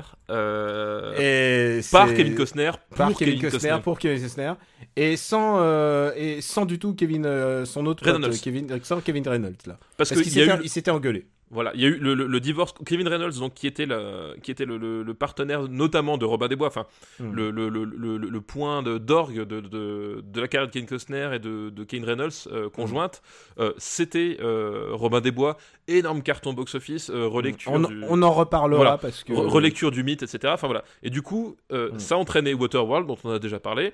Et Waterworld, aujourd'hui du- comme par hasard voilà. Et, euh, Waterworld, c'était le film du divorce. euh, Mm. euh, un tournage à, à problème, on n'en cite plus. Un budget qui a, qui a triplé. un résultat box-office complètement foireux. Et du coup, voilà, c'est le, truc du divorce. Et à ce moment-là, Costner, il se, il se rappelle bah écoute, t'es gentil, mais moi, mes Oscars, je les ai gagnés sans toi. Et ben, euh, je vais faire mon nouveau Mad Max sans toi. Et je vais le faire tout seul. Parce que après avoir fait Mad Max sur un catamaran avec Waterworld, et ben, il va faire Mad Max euh, à la poste euh, dans Postman. ce n'était pas un bon choix de carrière parce que c'est euh, un, des légendaires plus gros flops au box-office. Genre, le film a coûté 80 millions et il en, je vois que 17 millions seulement. Donc, ouais, le ratio n'est pas très bon. Non, voilà, c'est bah, C'est un, des plus gros échecs de, de box-office avec Final Fantasy euh, Spirit Weaving, quoi. voilà, ça, ça, ça- ça a coûté euh, des ambitions démesurées euh, pour un résultat. Enfin, le, le film est catastrophique en fait. Ah, la- Enfin, ah, je- je- merde, tu spoil, j'allais dire, est-ce qu'on réhabilite Postman aujourd'hui? Non, on va pas réhabiliter Postman. Enfin, c'est c'est un film et, et et il pâtit justement en partie de la mégalomanie de, de, de, de son acteur principal, oui, qui, qui ne réalise pas à ce moment-là qu'il est déjà sur le déclin en fait. C'est-à-dire que c'est- on est après Waterworld, euh, voilà, Bodyguard et euh, et le Robin des Bois, c'était déjà en termes de, de, de, de temporalité de carrière, on va dire, c'était déjà loin. Euh, et il réalise pas qu'il est déjà sur le déclin et que Et quand euh, tu te prends un truc comme Waterworld, tu fais pas un truc comme Postman. Voilà, c'est ça, c'est qu'en fait, c'est- euh, plutôt que de lui faire, le, le- de, de lui faire réaliser qu'à un moment donné il y avait un truc à foirer, c'est au contraire ça piqué son orgueil, il a persisté dans- sur la même voie et il s'est enfoncé tout seul, quoi. Putain, mais t'as dit exactement ce que j'aurais, ce que j'ai dit. C'est, c'est la mégalomanie pure de Kevin Costner à qui per- c'est, comme s'il avait fait Waterworld et personne lui avait dit que non, non, t'as fait une erreur et personne lui a dit. Il a continué le truc. Et est-ce que tu te souviens de la fin de Postman? Alors, attends, je me, sou- euh, je me souviens de la fin de Waterworld. Alors attends, juste ah mais non, il faut quand même préciser quelque chose. C'est un film qui se déroule dans un futur, euh, dans En un futur 2000, post, en post-apocalyptique. 2013-2014, un truc comme Voilà, ça. un Enfin, futur post-apocalyptique de 2013. J'ai déjà guillemets. genre et genre où le- les États-Unis ont les États-Unis sont, sont allés de mal en pis et lui est donc est facteur et, euh, et mais genre vraiment euh, c'est sa mission quoi. Il risque sa vie pour ça. C'est ça, c'est- qu'en fait, euh, livrer le courrier, c'est le truc le Mm. plus important de, de- de- de cet univers et le type, c'est voilà, c'est c'est service public version plus plus. Et, et ce, qui, ce qui est très étrange, c'est que pourquoi t'as pas fait un western de ça déjà? Euh, parce que bah, toute l'imagerie euh, évoque le, le western euh, et que en fait le, le- le- le côté post-apocalyptique n'apporte en, en réalité pas grand-chose, honnêtement. Mm. C'est super cheap, c'est-à-dire que voilà, enfin t'as- pas pas la folie visuelle d'un justement d'un Mad Max 2 par exemple, Ah, dans, dans- dans- voilà dans les décors, dans le dans les costumes, etc. Enfin t'as pas t'as pas ce côté cet alibi là, t'as pas le côté ampleur de réalisation de bah, d'un d'un Fury Road. Euh, voilà t'as vraiment un truc, euh, c'est un film complètement bâtard et complètement cheap en fait, c'est-à-dire que euh, jamais t'y crois. C'est que tu, sais, c'est comme certains de ces films d'aventure où tu, quand le type il, il met la main sur le rocher puis qu'il passe à travers parce qu'il est en carton, bah c'est l'impression que ça donne tout le long du film quoi. En termes de mégalomanie, c'est compliqué à. Non, en fait, c'est pas si compliqué. En termes de mégalomanie, je situerais ça comme un mec qui essaye de, de faire du Clint East- la mégalo de Clint Eastwood, mais sans avoir le talent. Et, euh, et, et en fait, c'est. C'est, un fiasco, quoi. C'est ça qui est euh, hallucinant, quoi. Et le pire, c'est que Kevin Costner, en tant qu'acteur, euh, n'est pas n'est pas mauvais enfin je veux dire euh, sauf on l'a dit beaucoup souvent dans un certain film de Zack Snyder Mais Le père de l'année. le père. Mais, mais c'est a toujours été un bon. JFK, quoi. C'était vraiment. Et, et même si Danse avec les loups, quand tu le regardes aujourd'hui, avec les yeux d'aujourd'hui, avec tous les bons sentiments d'aujourd'hui, un jour on va en reparler. euh, c'est spécial. Euh, on va en reparler un jour de. On va en reparler de Danser avec Ouais. les loups. Il est allé dans le mur de, son, de, son- de, de ce qu'il pouvait apporter à, à son propre cinéma. Il a essayé de, de- il a essayé de se, de se, de s'ériger une statue et ça a foiré. Et c'est ridicule quand ça loupe. Oui, c'est complètement, c'est complètement ridicule. Et euh, comme dit, lui, il avait des signaux d'alerte en fait. Enfin Mhm. voilà, c'est, c'est, c'est, euh, c'est à un moment donné. Enfin, on, est de, de l'ampleur d'un, Will Smith qui refuse Django Unchained. Quoi. Mm. C'est vraiment, c'est genre. On, on l'a laissé conduire bourré, c'est ça à ce niveau-là. Oui, quoi. c'est- voilà, exactement. On l'a laissé conduire bourré. C'est, exactement ça. Et euh, Putain, oui, c'est le mec de Perfect World, quoi, quand même. C'est ça qui est fou. c'est, voilà, qu'est-ce que, enfin voilà, il a, il a implosé, mais en plus, il a implosé vraiment tout seul. Et il peut s'en Mhm. prendre euh, vraiment qu'à lui, quoi. Bon, maintenant, il lui reste plus qu'à faire de... un caméo de... de Jonathan Kent dans tous les, dans tous les Superman. Dans les Dans, dans- dans- voilà, tous les films du, du- du DCU. Euh, il est pas dans Justice League d'ailleurs. J'étais très déçu. Euh, S'il est dans Justice League, Ah bon? Il est dans Justice Je m'en souviens déjà plus, c'est Et fou. il fait. Alors, c'est ça qui est pathétique. Alors, alors, les amis, on ouvre la parenthèse Justice League. Souviens-toi, dans Justice League, Superman est mort et Flash et Cyborg, bah, ils vont euh, déterrer Superman, ce qui est le truc le plus, Oui. plus super-héros du cosmos. Ils déterrent Superman, donc c'est des fossoyeurs. Ils amènent Superman ensuite dans son vaisseau et ils le mettent dans un, dans un bain au lait d'ânesse, là. Ou je Dans sais un, pas dans, quoi. un, dans un bain de foutre, ouais, ça je me rappelle. Dans- dans un- moi j'appelle ça. Oui, c'est vrai que ça ressemble plutôt à du boucaquet. Oui, c'est, oui, c'est du boucaquet parce que tu sais, c'est, Mm. pas peu très liquide. C'est un peu blanc, c'est pas liquide, c'est, c'est un peu gluant en fait. Tu vois. Et Flash doit courir super vite pour faire l'électricité en même temps que Que- toucher ouais, le ça, liquide je me et qu'une boîte, et une boîte magique qui ressuscite Superman. Ouais. Oui, puis il faut que le contact se fasse pile au moment où ça touche Ouais. le, le boucaquet en fait. Et Euh, rien et rien n'est dit que ils peuvent pas le refaire. Hein, genre, mais non, il faut le. Et si tu regardes bien, bah il y a Superman, donc euh, enfin Clark Kent, et il y a la photo de Jonathan Kent qui coule dans le boucaquet. Ah, je me rappelle, je me rappelle plus. Et alors, ça, tu sais quoi, quand il y avait Jonathan- euh, j'étais avec euh, j'étais avec Joe, euh, Joe Hume, donc qui fait le qui fait le, la voix du générique de Super La voix du Battle. générique, ouais. Et je lui ai filé un coup de coude du genre, tu sais, comme dans Ready Player One, quand tu connais une référence, je lui ai filé un coup de coude en disant, hé, hé, il y a Jonathan Kent Donc, il a été aussi dans Justice League, euh, qui est, euh, faut le dire, ton film préféré. Et je Ah pense oui. que pour n'importe quelle personne, il faut, même si vous n'êtes pas sur Twitter, il faut follower euh, papa, parce que tu, tu es le mec qui utilise le plus les photos de, de Henry Cavill euh, souriant. Ouais, bah, j'ai remplacé, j'ai remplacé toutes mes émoticônes par Henri Cavill sans sa moustache. Euh, Voilà. et, euh, et, et ça, ça va avec tout. Il a toutes les, toutes les gammes d'émotions. C'est, c'est fabuleux. Bon, il faut classer. Postman. Mais tu voulais, dire- tu voulais dire quelque chose sur la fin de Postman en fait. On, on est parti sur autre chose. Ah oui, On- je t'ai coupé la sur fin la de. Postman. Parce que Bah, c'est, l'histoire avec sa fille en fait, c'est ça. C'est sa, euh, sa petite fille, je Ou crois. sa petite fille. ouais, Et ils rendent un hommage au valeureux, au valeureux mec. Genre, c'est vraiment, c'est la fin. Ah, c'est la fin Grande Torino, mais sans la classe, quoi.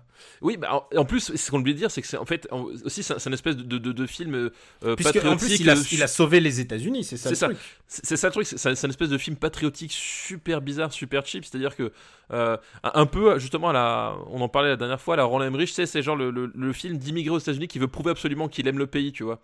Il y a un- côté comme ça, être- quoi. Ça aurait pu être un film Emmerich, en fait. Et d'ailleurs, Emmerich, Emmerich a fait un film comme ça. euh. Oui, Emmerich a fait un film assez proche au, au final, mais euh, oui, il y a en plus ce, ce côté-là qui, qui, qui en devient très gênant parce que euh, si, si à un moment donné tu veux rendre hommage à ton pays, bah tu fais pas un film comme ça, quoi. C'est la mégalo et le patriotisme de Clint Eastwood, mais sans le talent de Mel Gibson. très bien résumé. Putain, mais euh, oh, putain, j'espère qu'il écoute pas. Alors attends, je, je, je veux pas te décevoir, mais je pense que Mel Gibson ne nous écoute pas, Daniel. oh, ah, tu sais, fou comme il est. C'est ça, il, pour- il pourrait très bien nous écouter. Alors, euh, où est-ce qu'on met ce truc euh, Film mégalo, je préfère. euh, Ah, ah, ah, tu- Est-ce que tu mets au-dessus ou au-dessous de Bodyguard à Ah non, non, je, Costner je- je le mets bien, bien en dessous quand même. D'accord, ouais. Euh, Bodyguard, comme je disais la dernière fois, c'est- le film du dimanche soir, euh, Mm. inoffensif, machin. Enfin, voilà, c'est pas. Alors, tu le mets au- au-dessus ou au-dessous de Jeanne d'Arc et Mortal Kombat moi, je le mets en dessous de Mortal Kombat. Ouais. Donc, Un film, continue. méga- un- un film mégalo, moi, je le mets aux alentours de Star Wars épisode 1, tu vois. Alors, mieux ou moins bien que Star Wars épisode Moins, moins bien. Parce que parce qu'il n'y a pas le Duel of Fate de John Williams, parce qu'il n'y a pas le il y a, y pas, y y le combat final euh, Il n'y a pas de Dark Maul. Voilà, il n'y a pas les, les, les 4 minutes qui, euh, qui pourraient valoir euh, éventuellement de regarder euh, l'épisode 1 quoi. Il n'y a pas ça, voilà. Et, et- je suis le mec qui a le plus défendu un épisode 1. Je tiens à Oui, ouais, ouais, ouais. Parce que c'est mon préféré de, de, ce- de ces. De, de, ces trucs. De ces fanfics. de ces trucs. Euh, alors, est-ce qu'on le met sous Godzilla Euh, J'ai envie de dire, je préfère, je préfère Godzilla parce que Jean Reno. Film mégalo, jour et la nuit. Ah oui, alors non, non, je préfère Post- Postman et. Ah non, je crois que. Postman il est super long en plus, il dure 3 heures. Ouais, c'est ça, Euh, ça, ça aussi, ouais, il, ouais, il- il est il long. se la, il se la joue. euh, Sous jour et la nuit alors. Ouais, sous jour et la nuit. Sous Mais double team. Sous double team, ok. Sous double team, évidemment. Ouais, mais pas. Non, mais pas. euh, sous Spy World. Allez, sous allez, Spy sous World. Spy World. Allez, allez, sous Spy Mais World, on laisse. Power Rangers au-dessous. Voilà. Allez.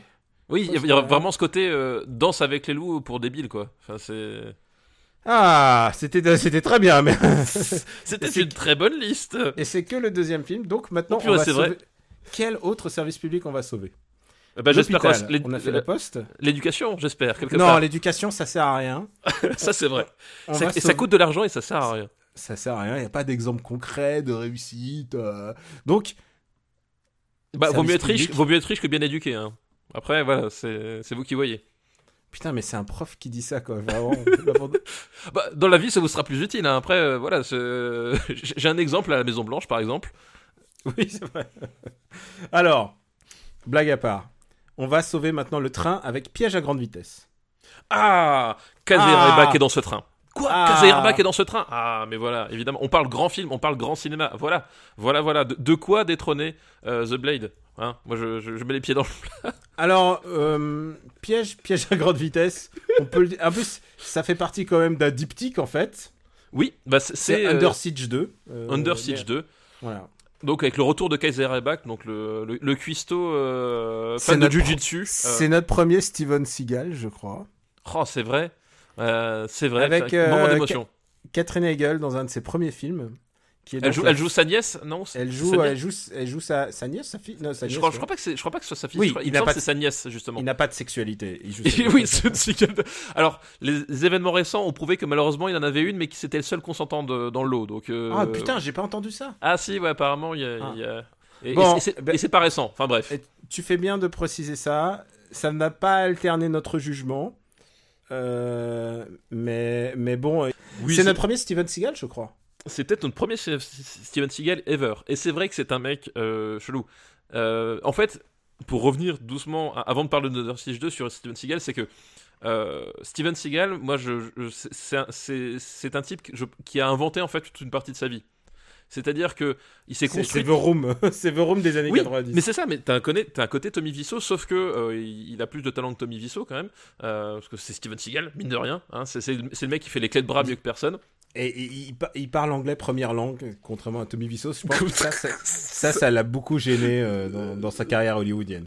voilà Euh, mais parce qu'en fait voilà enfin c'est euh, c'est euh, c'est donc c'est le premier américain à avoir ouvert un dojo un dojo de aikido au Japon euh, le premier gaijin à avoir fait alors Mm. dans la réalité c'est beaucoup plus complexe que ça parce que euh, il était marié à, euh, à une fille euh, à, la, à la- à la fille d'un propriétaire de dojo etc enfin bref il y, avait des trucs qui c'était déjà pas très clair après après a priori il serait parti au Vietnam euh, sous les sous l'égide de la CIA bah, sauf que personne n'a jamais trouvé de tra- trace de lui Mm. mais il va dire que c'est normal parce que c'était les Black Ops euh, bon, après, il part, il, il fait, ses, il fait ses films, Puis- et puis. puis il était, il- ah oui, à un moment donné, il était censé être euh, garde du corps, parce qu'en fait, c'est comme ça, en fait. Le, le- comment est-ce qu'il est venu au cinéma? C'est que en revenant de, en revenant de ses Black Ops euh, au Vietnam, dans les Philippines, tout ce que, tout ce que tu veux, il devient euh, garde du corps, et notamment garde du corps pour, pour, des, pour des célébrités, dont un producteur euh, qui, l'a- qui l'aurait vachement impressionné, qui lui aurait confié un, film, en fait. La légende de Steven Seagal est née, née comme ça, et en fait, son histoire est, hyper abraca- abracadabrantesque, abracadabrantesque pardon. Euh, je, déforme les propos de, de- des grands auteurs. Euh, et euh, t'as plein de trous comme ça, on n'a jamais pu tout vérifier. Et puis surtout, chaque fois qu'il la raconte, c'est comme le Joker dans The Dark Knight. Chaque fois qu'il Mhm. la raconte, en fait, c'est une autre raconte, version. c'est une autre histoire. ouais. C'est une autre histoire. Et ça nous amène aujourd'hui à, à ce qu'ils deviennent euh, citoyens russes euh, en, en dansant, le, en dansant des, des- des danses traditionnelles euh, tibétaines euh, con- contre des ours. Enfin voilà. C'est un autre un truc baboule dans sa vie. Il y a aussi un autre truc, c'est que moi qui ai fait beaucoup d'arts martiaux, sa martialité me, me dérangeait un petit peu. C'est-à-dire que s'il avait une martialité plutôt très David Carradine en fait.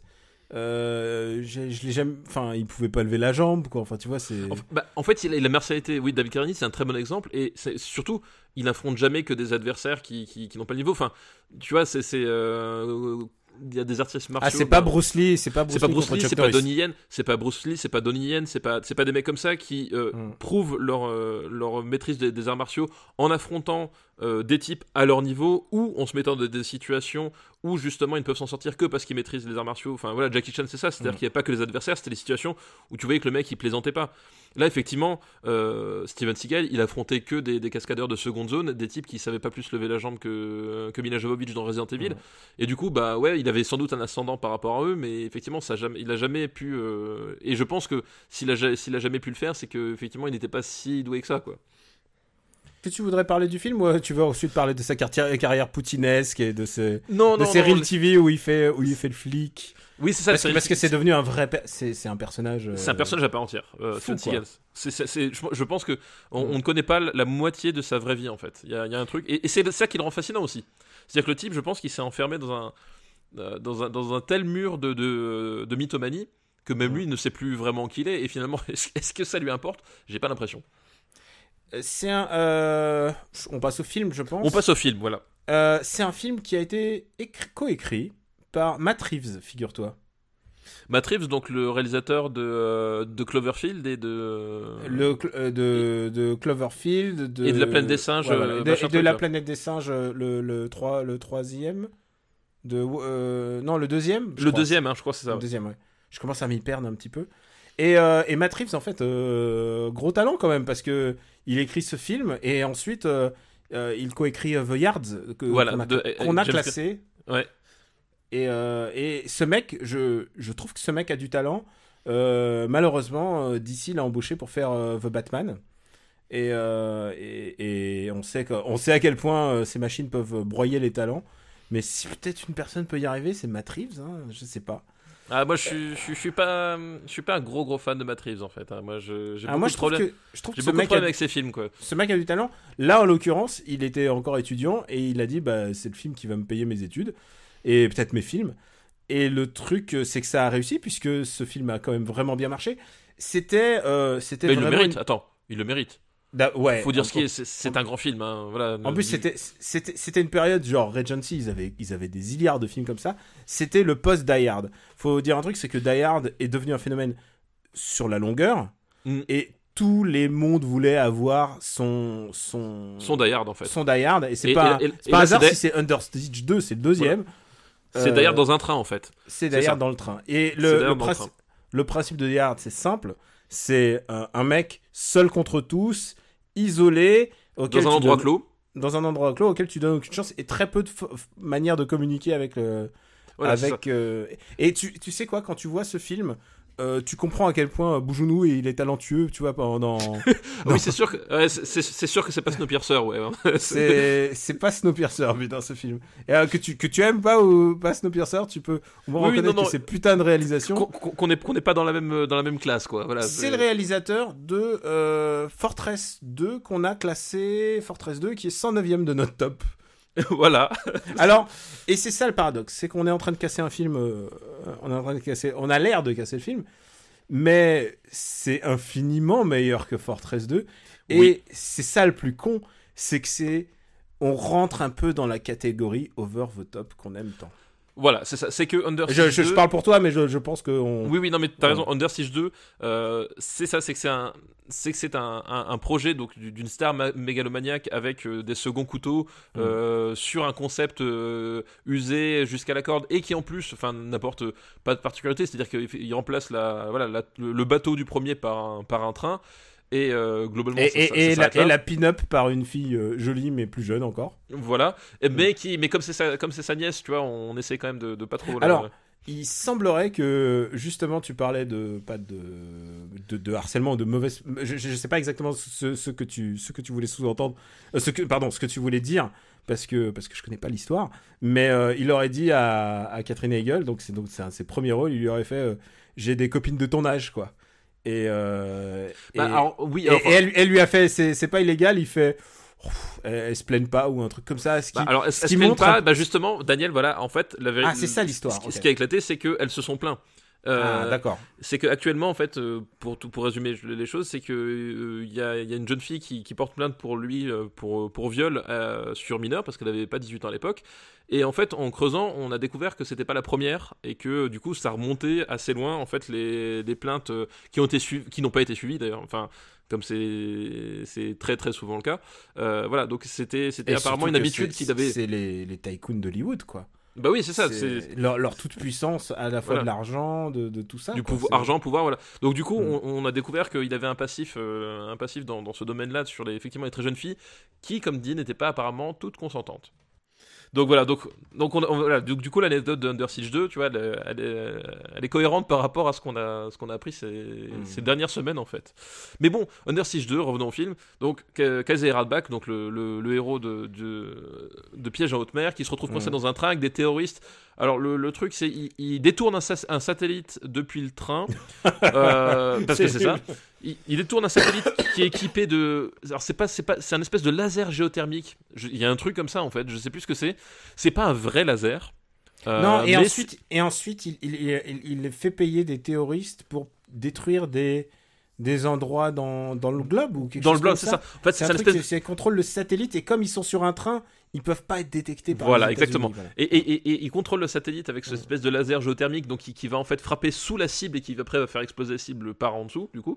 Et, et- et ils sont dans le train parce qu'effectivement euh, quand on est dans le train on bouge tout le temps et on peut pas se faire repérer. Alors le truc c'est que euh, ils sont dans un train qui est sur des rails donc par définition euh, il peut aller que dans deux directions. donc euh, Alors les GPS c'était moins. Mais bon, en même temps, si tu peux des un truc avec un radar, un truc satellite et tout, voilà il, do- il devait avoir quand même l'équivalent d'un GPS à l'époque. Voilà, donc euh, bon, je, le plan, je le comprends pas trop, mais admettons. Et, euh, et évidemment, ils vont tomber C'est sur un plan le- James Bond, hein, c'est débile. Voilà, c'est complètement débile. Et, euh, et ils vont tomber évidemment sur la, la, la petite, le petit, petit grain de sable qui va gripper le, le- les rouages. Et c'est Kazera back. Et donc c'est parti pour, euh, pour Et le- une heure de, de castagne, quoi. Et le méchant est joué par Everett McGill, qui, euh, que vous connaissez tous, puisque euh, c'est le mec dans Twin Peaks. Que vous connaissez tous, puisque il est euh, le père de, de Jack dans Twin Peaks.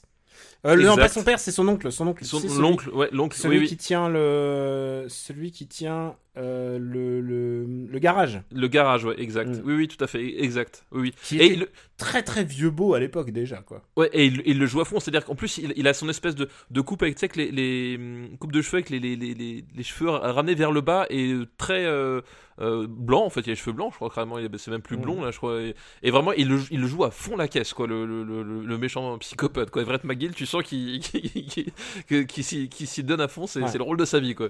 Mais comme tu disais, en fait, il n'y a pas de gens assez costauds en face. Et euh, il y a un truc dont on n'a pas parlé, et je m'en voudrais de faire une émission sur, euh, sur euh, Under Siege sans, sans en parler. C'est que donc, euh, Casey Ryback, il est, c'est un ancien des Navy Seals. Et alors, quand il se bat avec un couteau, ça, il fait des petits moulinets de bras qui font cling, cling, cling, cling, Oui. cling, cling. Et je pense que c'est un des trucs les plus ridicules du monde. Oui, c'est ça qui est génial, c'est qu'en fait, la- la- la- la- une grande partie des combats, c'est euh, Steven Seagal qui fait des, des moulinets euh, très vite devant lui et qui ont pas l'air d'aller quoi que ce soit, et l'adversaire en face fait pareil. Et du coup, t'as as, l'impression d'avoir, euh, tu sais, comme dans ces vidéos, comme dans ces gifs où t'as deux chatons qui se rencontrent et qui, qui essaient de se battre. Bah, c'est un peu ça, en fait, le- le- l'idée que ça donne. Et genre, la martialité du truc, tu ne la comprends pas. Et euh, Under Siege 2, ben, on l'a dit, c'est pas ça, me par rappelle, un. ça me rappelle un, entra- un entraînement de, de massage tantrique. Enfin, il y a un truc de. On dirait pas du combat, et en fait, c'est très ridicule.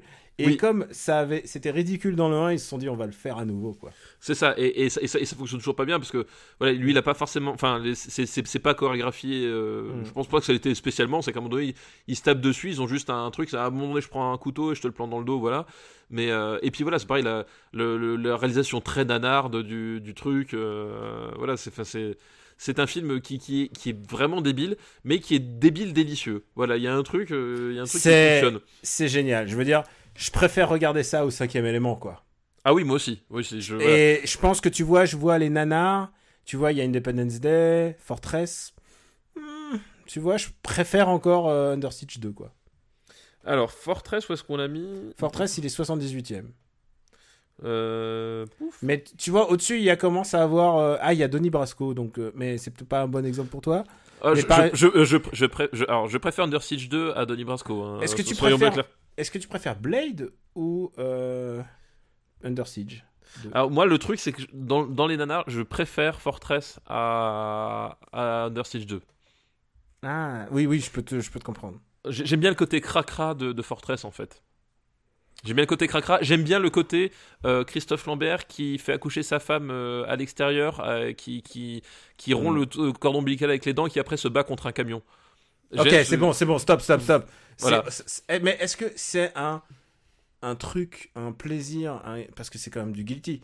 Est-ce que en tant que guilty, est-ce que c'est mieux qu'Independence Day ou Alors, ou- j- ouais. J'ai tendance à préférer Under Siege 2 à Independence Day en fait. Parce qu'Independence Day, quand même, il est, il est, il est costaud. Oui. quoi. Mais le problème, c'est Independence Day. Attends, je te fais l'antithèse. C'est qu'il est pas rigolo tout le temps. Il y a des passages très chiants. Et, et passage très chiant, puis il y a vraiment Ouais. ce côté, ce côté aussi euh, euh, très patriotique, un peu, un, un- peu débilo, euh, hyper appuyé. croire- Qui... qu'on peut croire du second degré, quand même. Mais ouais, mais le problème c'est que je- j'ai jamais vraiment tranché. Je suis pas sûr que ce soit si second degré que ça en Hmm. fait. Ah, tu vois, d'accord. Donc euh, moi, il y en a beaucoup qui, qui plaident pour cette théorie, mais c'est à la fois trop récurrent et pas assez creusé dans toute la filmographie d'Emmerich pour que ce soit vraiment de second degré. Tu vois, c'est qu'à bout d'un moment, c'est Hmm. euh, à mon avis, le second degré c'est plus euh, une excuse Hmm. que euh, la, la motivation profonde, quoi. Bon, bah écoute, euh, on le met au-dessus de Independence Day. Voilà. Et en- mais en dessous de Fortress. Et on le met, attends, sous quel nom? C'est quoi son nom français déjà? C'est. euh, Piège à grande vitesse. Piège à grande vitesse. Et il y, a cette fameuse. euh, Justement, je parlais de la, la- la phrase, cette fameuse phrase, à un moment donné, quand euh, euh, l'état-major, parce qu'il y a, y y une partie de, de l'intrigue qui se déroule dans, dans, dans l'état-major, c'est un peu de façon Docteur Folamour, mais euh, ve- version nanarde, où ils essaient de gérer la crise avec leur satellite qui fait péter des trucs aux quatre coins de la planète. Et on finit par leur, par leur dire qu'ils ont trouvé le train et que en plus il y a Kazerebak qui est dedans. hmm. Et là, là, le chef de l'état-major qui fait Oh, quoi? Kazerebak est dans ce train Et puis le mec, d'un seul coup, ça, ça le booste. Ah bah c'est bon alors C'est genre, c'est ah, bon, on a plus de problème. Et j'adore ce Ah. passage-là. Putain, oui, c'est vrai que c'est. Ouais, c'est un guilty. C'est un film que s'il passe, s'il passe sur RTL 8, je pense que tu vois, je me laisse aller. En plus, maintenant, tu peux mettre la VO. Mais voilà, en plus, il forcément était, tu il- regardes. il était doublé de manière un peu idiote. En plus, à l'époque, c'était ça qui était assez rigolo. Ah oui, non, je pense, je pense ouais, les- à mon avis, les doubleurs, ils, ont senti que c'était pas vraiment le, le job qui leur permettrait de percer, tu vois. Donc, euh, bah, c'est fini pour cette liste du sauvegarde de service public. Bah merci pour cette excellente liste.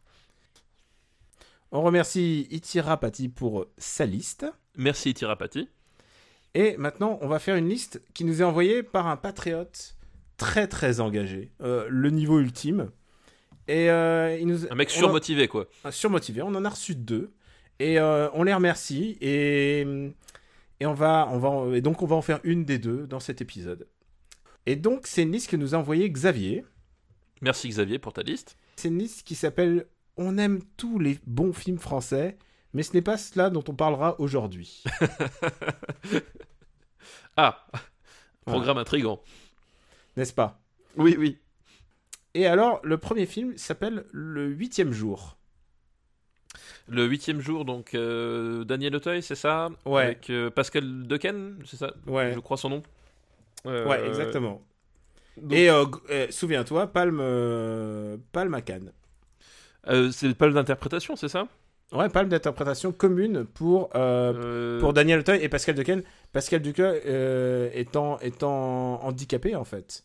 Bah, et, en fait, euh, oui, voilà. parce que le, voilà, il, il joue le, il joue un personnage euh, atteint Mm. de trisomie 21 et il est évidemment ben, lui-même atteint de, de trisomie 21 et donc c'était. Mm. euh, Il bah, y, a une Palme- vraie, il y a une vraie performance euh, d'acting, en l'occurrence, parce que c'est quelque chose euh, qui n'avait pas été fait à un tel niveau, en fait. euh, en termes, je, je parle juste de performance, quoi. Oui, parce qu'à l'époque, on avait Dustin Hoffman pour faire ça, puis euh, ils se sont dit, bah, on va peut-être à un moment donné euh, faire, faire jouer Mm. par euh, quelqu'un qui est, qui est concerné par, par la question et par le sujet. Mm. Euh, Ce et qui est, ce qui est, j'ai envie de te dire, honorable par les temps qui courent, parce qu'en général, on te prend plutôt euh, la méga star, quoi. N'oublie pas. Oui, c'est ça. euh, et, euh, et Jean, surtout, du Jean du Jardin, bah voilà, hop, Jean du Jardin, il fait le nain. et voilà. Et, surtout, ce qu'il faut, ce qu'il faut, faut moins reconnaître ça, c'est que pour le coup, Pascal Duquesne bah, joue vraiment la comédie. C'est-à-dire que Mm. c'est pas, c'est pas Fricks. Hein, c'est, euh, c'est, c'est pas un monstre de foire. On n'a pas, on n'a pas dit tiens chouette, on va prendre un, un, un attardé qu'on va mettre devant la caméra. Euh, Ce n'est pas y a- l'autisme de Rainman non plus, qui est une performance, mais ce n'est pas ça. Voilà. C'est voilà, c'est pour le coup, il, il, bah, il, il a, il, a, il a sa condition et il joue son personnage en fait. Et, et c'est Mm. un, vrai moment de comédie. Et euh, je pense que pour, pour beaucoup, c'était aussi peut-être de, de, de personnes, c'était aussi peut-être un moment donné une, une révélation, puisque bah, forcément, c'est quand il y, a- quand il y a des gens qui, qui sont dans des, dans des, des cases, des castes ou des, des Mm. choses que tu n'as pas l'habitude de voir, bah, tu as forcément des a priori, tu sais pas trop comment ça se passe. Euh, moi, pour le coup, j'avais un- j'ai une cousine qui est atteinte de trisomie 21, donc je, je connaissais un peu le. euh, je connaissais un peu ben, le, ce, ce- ce- ce type d'univers et euh, je, je- je voyais un peu comment, se- comment vivaient ces, ces personnes-là. Mais je pense que pour beaucoup de gens, et c'est aussi ça qui, a- qui avait touché les gens, je pense, ils découvraient que, bah oui, c'était des êtres humains avant tout. Que la société malheureusement rejette quoi. C'est ça le, c'est ça le propos du film en fait. Euh, c'est qu'en fait, c'est. c'est euh, euh, c'est c'est quoi le petit jeu de départ? C'est que Daniel Auteuil, en fait, c'est un. C'est quoi c'est, il, il- Je sais plus si, si- est businessman un- ou un truc il est acariâtre, enfin genre euh, méga bosseur, et puis ensuite il rencontre, En fait, il c'est- un- un- le personnage de Georges, je crois. Faut ouais, Georges, voilà. C'est voilà, c'est un type en fait qui, qui dans sa vie n'a que son travail. Voilà. Et comme tous les gens qui dans leur vie n'ont que leur travail, c'est quelqu'un de triste, d'aigri et de désagréable. Euh, Jusqu'au jour effectivement, il va il va tomber sur euh, sur quelqu'un qui ne s'attendait pas et qui va un peu ben le forcer à sortir de son de son de son train-train quotidien et à voir le, le à voir le, le, le jour euh, enfin à voir la vie autrement Mhm. voilà c'est ça l'idée et le film s'appelle le huitième jour alors c'est pas que une référence biblique euh, mais euh, c'est aussi le qu'ils vont passer une semaine ensemble. ils vont passer une semaine ensemble et aussi, et aussi lui, comme il vit euh, 7 jours sur 7 pour son travail, Mhm. ben, là en fait il découvre le, le huitième jour où celui où il peut vivre en fait euh, autre chose en plus quoi.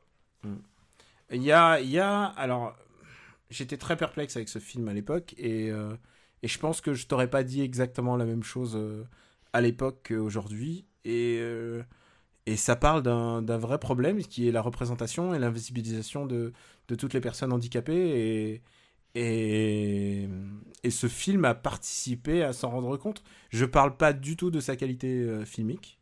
Non, bah, euh, c'est- voilà. un film effectivement qui, euh, bah, de par ce, ce parti pris, euh, Mm. qui est quand même malgré tout courageux, parce que depuis, est-ce que tu as d'autres exemples où, euh, alors Pascal Duquesne a fait, a fait, a fait quelques autres films, mais euh, Oui, j'en ai malheureusement. Voilà, J'en ai. Et, Ah et oui, il y a Bad Buzz. Bad Buzz utilise, euh, C'est vrai. utilise et il n'y a pas d'autre mot, utilise les handicapés pour leur faire faire des trucs horribles. Et euh, sous prétexte que c'est fun, euh, bah non, c'était pas fun. Puisque le premier truc que font, c'est. Alors, alors, tu peux dire que ça participe aussi à leur, au fait qu'ils sont plus invisibles et qu'on les voit et qu'ils font des blagues. F- Le premier truc qu'ils font, c'est qu'ils font du chantage aux deux héros. quoi. Ils, font du chantage, oui. je- Enfin, j'ai Ouais. j'ai vu, j'ai pas vu Bad Buzz euh, parce que quand même j'ai un minimum T'as vu l'extrait que j'ai mis sur mais, internet. voilà. mais j'ai vu l'extrait en question. Ouais. Et du coup, euh, et du coup, ouais, là c'est, et, euh, ça peut être aussi des dégâts durs, quoi. C'est ça, c'est ça le truc. Mais Bad Buzz fait pas, du- ne parle pas du tout de la même chose, quoi. Ne- il y a, il y a presque une approche presque cynique, quoi. Mais euh, Donc voilà, mais du coup, voilà, il y, a- il y a effectivement ce côté-là, ce, ce, ce, ce- ce choix qui, euh, bah, voilà, qui, qui a, qui a sans doute fait changer, euh, changer le regard des gens, mais qui reste encore un choix complètement isolé, parce que, enfin, c'est pas un sujet qui, est- qui a été abordé souvent. Et euh, voilà, bah, des, des, des, À des tel personnes trisomiques, des personnes trisomiques avec, euh, en gens- premier rôle, euh, Ouais. t'en as, voilà, t'en as, t'en as Ouais. pas eu, t'en as pas eu tant que ça. Après, enfin, je, je sais même pas si t'en as eu, t'en as eu d'autres en fait. à tel point que euh, des gens à l'époque et enfin les critiques disaient bon bah on leur, on leur a donné on, on leur a donné parce que c'est eux quoi parce que c'est un parce qu'ils ont en plus ils ont eu un joint award on leur a donné parce que c'est deux personnages enfin parce parce qu'il y en a un qui est handicapé et forcément il allait la voir ce qui est assez ce qui est vraiment dégueulasse Bah, Ah, en fait, Ouais. En fait, c'est très étrange parce que euh, c'est un peu tout le problème en fait. Euh, Ouais. c'est pas la première fois euh, dans l'histoire du Festival de Cannes ou des Oscars ou quoi que ce soit qu'à un moment donné, il y a un prix qui est décerné à un film, non pas pour ce qu'il est, mais Mais pour, pour ce qu'il représente. pour ce qu'il représente à ce, ce moment T. Il y a notamment eu Tarantino Indigène. indigène, voilà, indigène, euh, euh, indigène qui, qui, qui, qui, qui se prend le, palme d'interprétation, lol. Euh, euh, Tarantino qui refile la, la palme pour euh, Fahrenheit euh, 911, Mm. euh, qui en plus est vraiment pas le meilleur euh, Michael Moore. Enfin, voilà, c'est t'en as plein des trucs comme ça. Euh, Mm. T'en as par contre, t'en- as d'autres euh, qui sont euh, qui sont largement euh, largement mérités, comme l'Oscar de Ciné Poitiers euh, quand il était bah, le premier Afro- premier Afro-américain à obtenir l'Oscar. Non seulement il était Afro-américain, mais en plus Mm. il l'a reçu parce que c'est un putain d'acteur dans un putain de film. Donc Mm. il y a un peu de tout. Et c'est vrai que le huitième C'est le jour. problème des prix en fait. C'est le problème de prix. C'est que le huitième jour, honnêtement, je- tu sais pas trop où te situer. C'est-à-dire que quand tu vois le film, je trouve que tu, tu, il le mérite en tant que tel parce qu'il y a un vrai travail de comédien. Et euh, enfin, je sais pas s'il le méritait plus. ou C'est toujours le problème aussi. C'est pareil des prix. C'est euh, forcément quand tu décernes un prix à un autre, bah il y en a cinq autres à qui tu le décernes pas. Donc est-ce que c'est Mm. celui qui le méritait le plus? Ça, j'en sais rien. Honnêtement, je me rappelle plus du palmarès. Par contre, euh, est-ce qu'il le démérite? Non, en fait. Voilà. À mon sens, ce prix-là, il ne le démérite pas. Je trouve merci, pas. que- Merci d'avoir encore une fois parlé pour moi. Je pense que tu as très bien résumé le truc. euh, voilà. Euh, Et Juste pour dire que cette année-là, euh, ah, tu voulais ajouter un truc non, non, mais non, vas-y, c'était bon, j'avais terminé. Et juste pour ajouter quelque chose, puisque parlons des pal- des Palmes d'Or, donc c'était festival de 1996 dont Francis Ford Coppola était le président.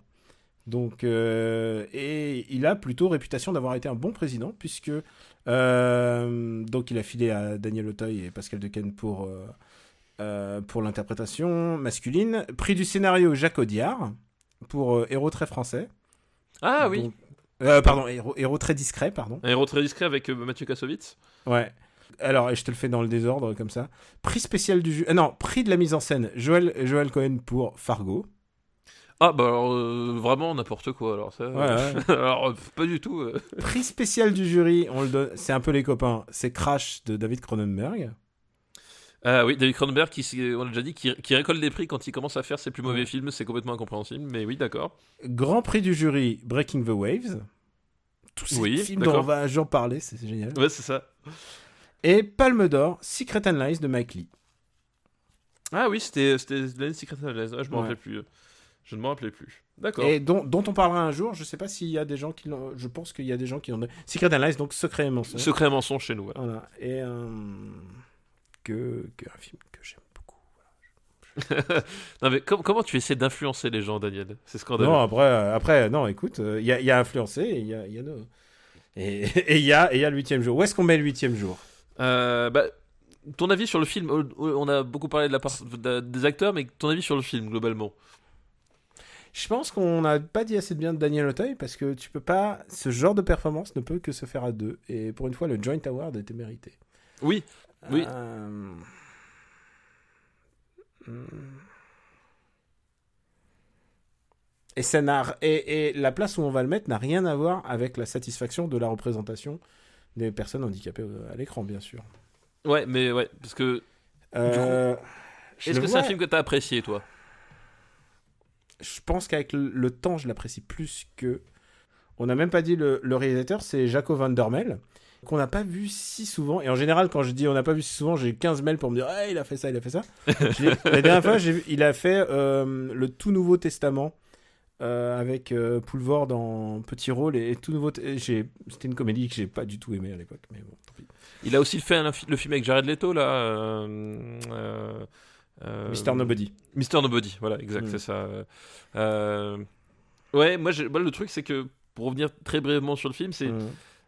c'est un peu un film gros sabot, en fait. Euh, C'est un film au gros sabot. Et, C'est- surtout, il a conscience de l'être. C'est ça Ouais. le pire. En fait, c'est- tout, tout, l'équilibre que je trouve il n'arrive pas vraiment à trouver. C'est que il a effectivement il a conscience d'être important de par son choix de casting.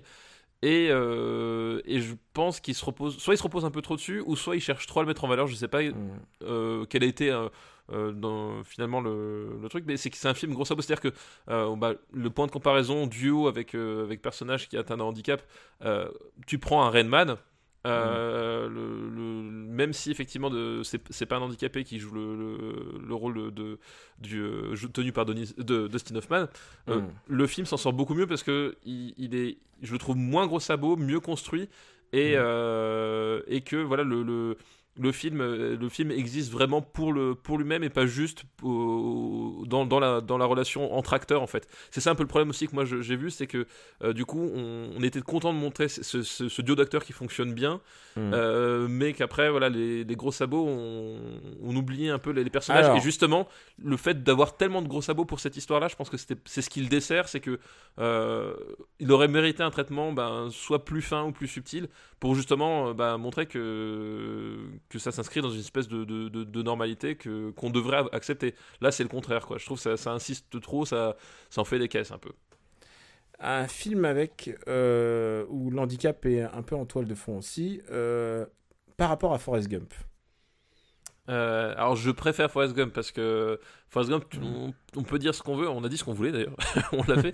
Euh, mais Forrest Gump, t'as as aussi des, des, des vrais moments de mise en scène. euh, Et Euh, iconique pour en l'occurrence. Voilà, iconique et il y a, y a vraiment, enfin, il y a aussi, y a aussi une ampleur en fait. Alors pour le coup, c'est pas du tout le, c'est pas du tout l'angle hein, parce que là, le huitième jour, on est sur un, un espèce de quotidien qui se brise le temps d'une semaine, alors que Forrest Gump, on est sur sur une saga, une fresque. Euh, mais du coup, le, le, le, le- côté de la fresque euh, chez Zemeckis fonctionne quand même mieux que que là. Enfin voilà, c'est un autre niveau de, de, de cinéaste en fait. Et voilà, Euh, Fo- Forrest Gump, tu peux, tu peux pas lui enlever ça, vraiment. Et alors, euh, un film à gros sabots, et en plus palmé, La vie est belle. Alors, moi, j'aime beaucoup La vie est belle, donc forcément, ça va en dessous. Euh, Mais on, on- on le met au-dessus de Monde perdu, c'est pas possible. On le met au-dessus du monde perdu. Ok. Le huitième jour, donc euh, quand même, il, est, il reste encore dans le, dans le ventre. Dans le ventre du. Dans le ventre mou, voilà. Ceci dit, je l'ai pas revu depuis, depuis l'époque, donc. euh, Ah, je l'ai pas revu je- de l'épée à l'époque, et je t'ai dit à l'époque que j'étais Je moins. euh, J'aurais pas dit la même chose, quoi. J'aurais dit, euh, j'aurais dit, oh, il essaye de trop en faire, quoi. Deuxième film de la liste de Xavier, et attention, accroche-toi. C'est La soif de l'or de Gérard Rouy. Oh putain. Alors, Oh, la, putain. soif, la soif de l'or. Euh, je sais pas comment. Euh, c'est un film que j'ai vu en VHS. Euh, euh, c'est un film que j'ai vu en VHS, que j'ai vu en VHS du commerce. C'est-à-dire avec la jaquette et donc, que quelqu'un a acheté, qui a atterri dans le salon familial, je ne sais pas comment. Parce que pour le coup, Gérard Rouet Depardieu, c'était pas mes parents qui avaient acheté ça. Ça, c'est- clair et net. Depardieu, Houry, clavier. C'est voilà, c'était c'était vraiment pas le. Attends, attends, c'est pas, il y a pas de Pardieu non celui-là. Euh, c'est pas que Depardieu, Clavier. c'est euh, que, que c'est que clavier, pardon. Voilà, je confondais avec euh, les Anges Gardiens. Hmm. Euh, mais oui, c'est clavier, pardon, pas Depardieu. Euh, donc c'est pas mes parents que pas mes parents que c'est arrivé, mais il a atterri dans mon salon avec la jaquette et tout. Et donc fatalement, moi, regarde- Excuse-toi maintenant, excuse-toi. Je, je regardais, je regardais tous les films, toutes les VHS qui passaient. Hein, euh, voilà, c'était pas compliqué. Donc je l'ai je découvert. J'ai jamais su comment cette euh, cassette est arrivée là. Je sais pas si c'est quelqu'un qui m'en voulait ou quelqu'un qui l'a oublié. Euh, mais putain, c'est la période où Gérard Horry il je- il carburait à, à la mettre quoi. C'est c'est sa période, c'est sa pire période quoi. C'est vraiment le, le- la, la période. euh, je m'en bats les glaouis mais puissance 1000 quoi. Ce film est, est, est d'une te fatigue, il te Euh, on, a, on a un film de Gérard Rouy déjà de classé qui s'appelle Le Spoons, je te rappelle. Le Spoons, ouais, mais il te, il te, il te vide quoi. C'est, c'est c'est pas un film qui, c'est pas un film drôle, c'est un film qui, qui force en fait. Et le, le seul rire que tu finis par voir, c'est un rire nerveux parce que t'en peux plus. Ton, cerveau ne, peut, n'en peut plus, musculairement t'en peux plus. Enfin, il y a vraiment un truc de tension qui est hyper désagréable. Jean-Marie Poiret. euh. C'est, ouais, c'est. Qu'est-ce qu'il a voulu faire avec ce film? Je, Qu'est-ce que c'est que ça Alors, c'est une comédie. On a peu de comédie. euh, on, va, on va rattraper ça. Merci pour cette liste en tout cas. Et c'est l'histoire. Il, c'est un PDG. euh, c'est un PDG qui est. euh, il- alors, il- je crois qu'il est kidnappé. Il est kidnappé par sa grand-mère, euh, qui est jouée par Tila, Tila- Tila Shelton. Ouais, c'est Shelton, ouais. Et lui, c'est un gros rapia et euh, il a volé, il a volé genre, euh, genre tous les jours, il a volé de l'argent qu'il a transformé en lingots. En, en lingot d'or, ouais. qui voulait faire passer en Suisse. Genre vraiment le scénario années 90, quoi. C'est euh, c'est- l'avare sous cocaïne, quoi. Exactement. Et, et alors, ça c'est assez rigolo, puisque il décide de cacher tous les lingots Dans une dans maison. un... Non, pas dans une maison. dans Enfin, oui, dans une maison, dans un mobilhome. Dans un Tu sais- oui, pardon. Tu sais, oui. c'est une espèce de maison que témoin qu'il transporte euh, Oui. en bagnole. Et en fait, je crois que tu parlais du malaise. Rien que la jaquette est un malaise quand je me souviens. Tu sais, il y a ce côté visiteur où ils sont tous en train de courir dans une Oui. direction. Et puis, Ils sont puis- puis- toujours en train de courir. Et puis il y a l'espèce de, de, de rictus de, clavier aussi. Enfin, genre, c'est c'est le moment où, où il force son espèce de mimique, tu sais, avec les lèvres retroussées, le C'est sourire le forcé, les c'est dents le qui sortent. post jacouille. Ouais, c'est et- jacouille à fond la, à fond la caisse, quoi. Et si ce film a un intérêt, si ce film a un intérêt, euh, c'est c'est c'est à cause de euh, bah, le fait que tu sens qu'il y a un truc qui s'est passé au moment de sa filmo à clavier à ce moment-là. Oui, Genre, oui, clairement, oui, oui. Genre à ce moment-là, son personnage s'est cristallisé. euh, il est devenu, euh, il est devenu Jacouille la fripouille. Il est rentré Et, dans la euh, boucle, en fait. ouais. Il est, il est- enfin, genre, il est coincé dans la matrice. Et, ça donne un film horrible où tout le monde cabotine.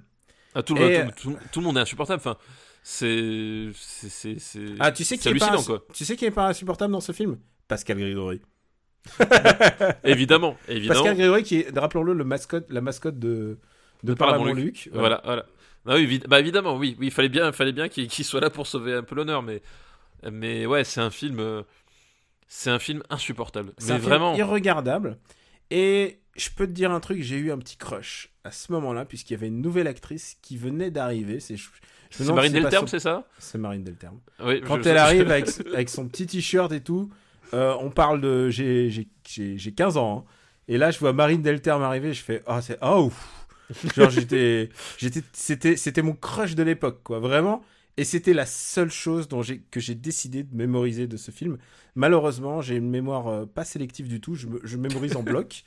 Et je me souviens aussi du moment où, euh, où Catherine Jacob baise euh, avec Christian Clavier contre. je crois que c'est Christian Clavier, mais peu importe, on s'en fout. Elle baisse contre les murs de la, du mobilhome. Et à force de, de, de coups, dirons-nous, euh, il y a une des briques lingot d'or qui tombe de la maison. Tu t'en souviens? Oui, je m'en C'était un des souviens, gags. ouais. C'était un des Ouais, gags. ouais, genre, et souviens. à un moment, il y a le. Il y a, ben donc, il y a un lingot d'or qui, qui tombe euh, à cause des, des fesses de, de Catherine Jacob. Voilà, c'est à peu près le niveau des gags. Voilà. Non, mais il se faut se souvenir de trois choses. Christian Clavier, ouf. Euh, Tila Shelton, euh, bon, bah, c'est Tila Shelton. Euh, et, et Marine Delterme, faut pas surtout pas oublier Marine Delterme. Ouais, non mais c'est. Oui, non tu- mais tu, tu- tu as tu très veux- bien résumé. Tu as pris le meilleur gag du film en fait, je pense. hein. Oui, c'est le seul dont je me souviens, c'est Catherine Jacob qui, qui, qui baisse contre le mur. Marine Delterme, j'aime bien dire ce genre de, de fun fact, je sais que vous aimez ça, je sais que vous adorez, qui, qui est l'épouse de Florence Zeller. Tu, vois qui c'est? C'est le mec qui écrit des, des pièces de théâtre. Oui, le, Zeller. Le nom me dit quelque chose, mais. Ouais, euh, c'était le mec qui était tout le temps invité dans l'émission de PPDA. Tu sais, il y avait qu'un seul jeune, euh, jeune auteur à l'époque, donc il était, il était tout le temps. Oui, oui, exact. et c'était une des rares personnes présentes lors du mariage de euh, Nicolas Sarkozy. Et c'est un mariage qui s'est déroulé à l'Élysée. Ce qui est, ce qui est paraît-il, illégal. Alors après, euh, c'est toi l'officier du service public, tu, me- tu me le Bah, ouais, alors, Mais normalement, un on est- mariage doit, compétences là. doit être célébré à la mairie. Il y a, il y a, il y a, il y a- c'est plus que des coutumes, c'est des lois. Mais heureusement, que la porte soit heureusement, ouverte et tout. heureusement que c'est la seule chose illégale qu'ait jamais fait Nicolas Sarkozy. Voilà. heureusement. Ah, putain, Heureusement. on enregistre. Le, on le enregistre soir, le, le soir le son soir- mea culpa. Non mais le, non, le soir où il est mis en, il est mis en examen. non non, il est je- mis en examen depuis deux jours. Non mais attends. Ah Le- pardon. Et je tiens à dire un truc, Le c'est qu'à soir des l'époque, C'est-à-dire que la- toute la fonction publique est en grève, les, les retraités sont en grève, euh, et le seul truc qu'on trouve à nous montrer, c'est Nicolas Sarkozy qui vient nous dire Mais je suis scandalisé, c'est innocent, c'est, quelle indignité Non, tu, tu- tu Mais qu'est-ce bien. mais non, mais qu'est-ce que c'est que ça? Enfin, je- Putain, et il y a, non mais sérieusement, il y a, y, y, y, trois semaines, on, nous- on, on nous disait oui, ils veulent plus passer TF1 sur les box, machin, à cause. Mais ne passez plus putain de TF1, qui Mais boy, ferme leur gueule, c'est pas possible quoi. Alors, c'est pour ça Ça aussi qu'on, c'est pour ça aussi qu'on fait pas de sponsoring, qu'on fait pas ça. c'est parce que d'abord, nous, on sait pas faire ça. Et, et voilà, si vous voulez, euh, c'est ce que je me suis dit quand ils ont arrêté les box TF1 machin. Je me suis dit, c'est pas grave. Mais oui, qui regarde C'est- TF1 en C'est pas grave, 2018 c'est fi- c'est fini l'époque euh, Try Oui. to remember when life was so tender et le film Exactement. du dimanche soir. Le film du dimanche fini. soir avec les trois fini. pubs. En Le VF, film, le film du Voilà. dimanche soir avec les trois pubs en VF. c'est fini cette époque-là. On n'a plus besoin, on n'a plus besoin de ça. On n'a plus besoin de ça. Enfin, c'est faut, eh, faut, faut, faut vider le, faut vider la, la, la corbeille. Faut voilà. Maintenant, c'est bon. on- C'est comme chez tout le monde. On vide les ordures, euh, qu'on se débarrasse d'eux. C'est fini quoi.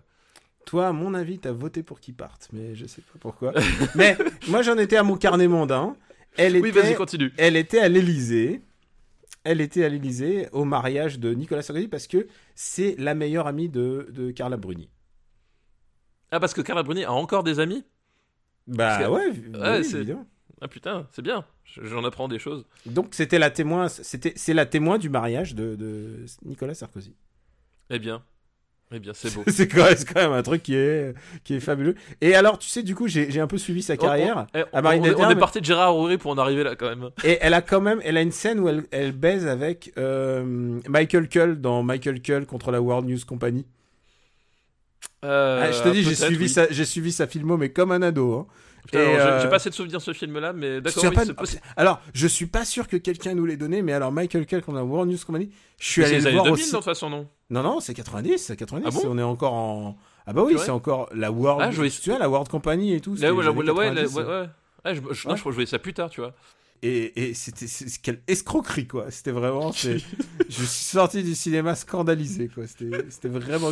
J'y suis allé. Ouais, on va bien se marrer, Michael Cull. Putain. Ah, parce que ah, t'y croyais, toi? Ah non, moi j'y croyais. Ah non, moi, j'y croyais pas à la base. Ah, moi j'y croyais pas à la base. Un film avec. Je crois qu'il y a Mickey Rooney qui joue dedans. Euh, c'est possible, ouais, exact, ouais, tout à fait. Putain, on vous non. a dit que les épisodes ils vont durer euh, plus de deux heures. On vous balance Mickey Rooney. Enfin, hop là. Donc, où est-ce qu'on va mettre la soif de l'or? Un film de merde quand même. Un, un sacré film de merde, ouais.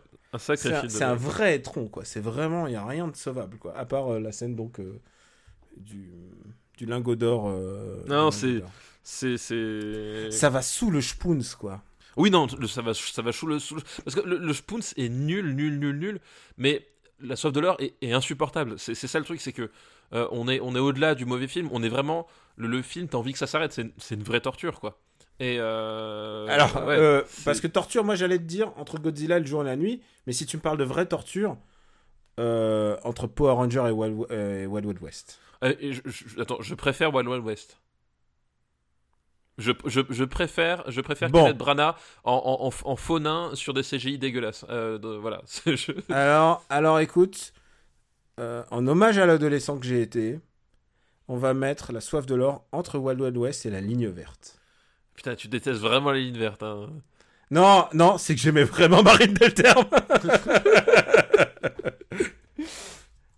Et en plus, euh, non, j'ai rien à dire en plus parce que c'est vraiment nul. Ah non, non, il n'y a, rien à- y a rien à dire. Et vraiment, c'est. C'est un film physiquement révulsant. Oui, et, tu vois, et d'en- parler, ça m'a, ça, ça m'a, ça, ça m'a énervé, tu vois. Je... J'espère que, j'espère que Xavier, euh, qui, j'espère qu'il n'était pas fan de ces films en les envoyant. On le remercie pour sa liste parce que je peux te dire un truc, c'est qu'il est le, le seul à nous avoir envoyé au moins un ou sinon deux de ses films. hein. Ah bah voilà, il a, il a eu le nez creux, tu vois, il a, il a senti le, il a senti le truc. Et alors, on va, euh, on va passer au troisième film de cette liste.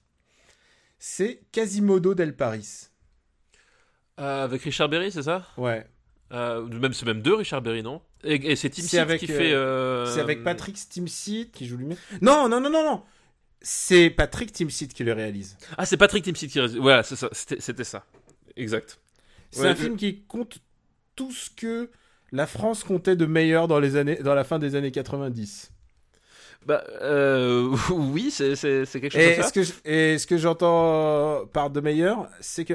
Ah, il faut expliquer ça aux- à nos auditeurs les plus jeunes et les plus cinéphiles. Euh, dans les années 90, il y avait une, per- une personne qu'on voyait tout le temps à la télé, et en particulier dans les émissions de Morandini, qui s'appelait Lolo Ferrari. Et Lolo Ferrari, et dans ce film, c'est pour ça que j'en parle, Lolo Ferrari était connu pour avoir fait euh, une transformation mammaire, et elle avait des seins énormes, mais de l'ordre de... De, de, de l'ordre de l'inconcevable, en fait. De l'ordre. Ouais, voilà, voilà. C'était vraiment, euh, c'était vraiment la chirurgie esthétique. euh, Ah oui, elle, son- elle- elle pouvait prendre sa douche sans se mouiller les pieds. hein. Je- c'était non mais en fait et en plus c'était des histoires sordides puisqu'en fait elle, est ment- elle était mentalement, il y avait un vrai problème, elle était sans doute manipulée par quelqu'un.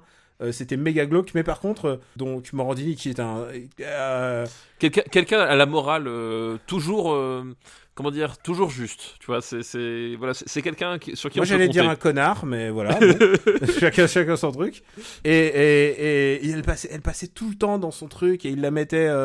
et j'ai l'impression en plus que ça, Bah, ça- sa et- bête de foire. ça ex- oui, oui, c'est exactement ça et ça a exacerbé euh, cette nana en faire plus euh, vraiment. Alors après il y a toute cette psychanalytique de Bard euh, euh, elle avait besoin d'attention et tout ça mais mais le fait qu'on lui qu'on lui a donné cette espèce de d'auditoire pour euh, exalter son mal-être et finalement est-ce qu'elle est que je sais pas si elle est décédée de cause il y a- Ah, il y a- je- y me rappelle plus, là, c'est- une overdose de médoc je crois mais- dans mon souvenir, c'était une overdose, mais il y avait, c'était pas super clean. euh, Les conditions de, Mm.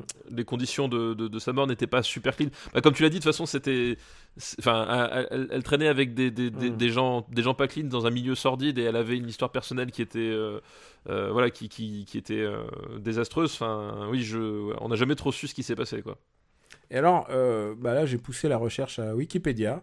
Euh, son mari fut a- arrêté peu de temps après car, la vers- euh, car la- sa version des faits parut manquer de cohérence aux yeux des enquêteurs. Qui... Tu vois, il y a vraiment il y a un... Ouais, il y a un truc, ouais, oui, c'est. Alors, si on en parle, c'est qu'elle est dans le film et elle joue la fée. Et, Oui. et le Oui, simple fait, le simple fait qu'elle soit dans ce film et que et qu'il y ait une espèce de et que et que, et que participe à ça, c'est ça, c'est- je crois, ça me débecte un peu en fait, je crois. Je- Bah, le, le- le Ouais. film, pour, pour, pour resituer, en fait, c'est euh, euh, Notre-Dame de Paris.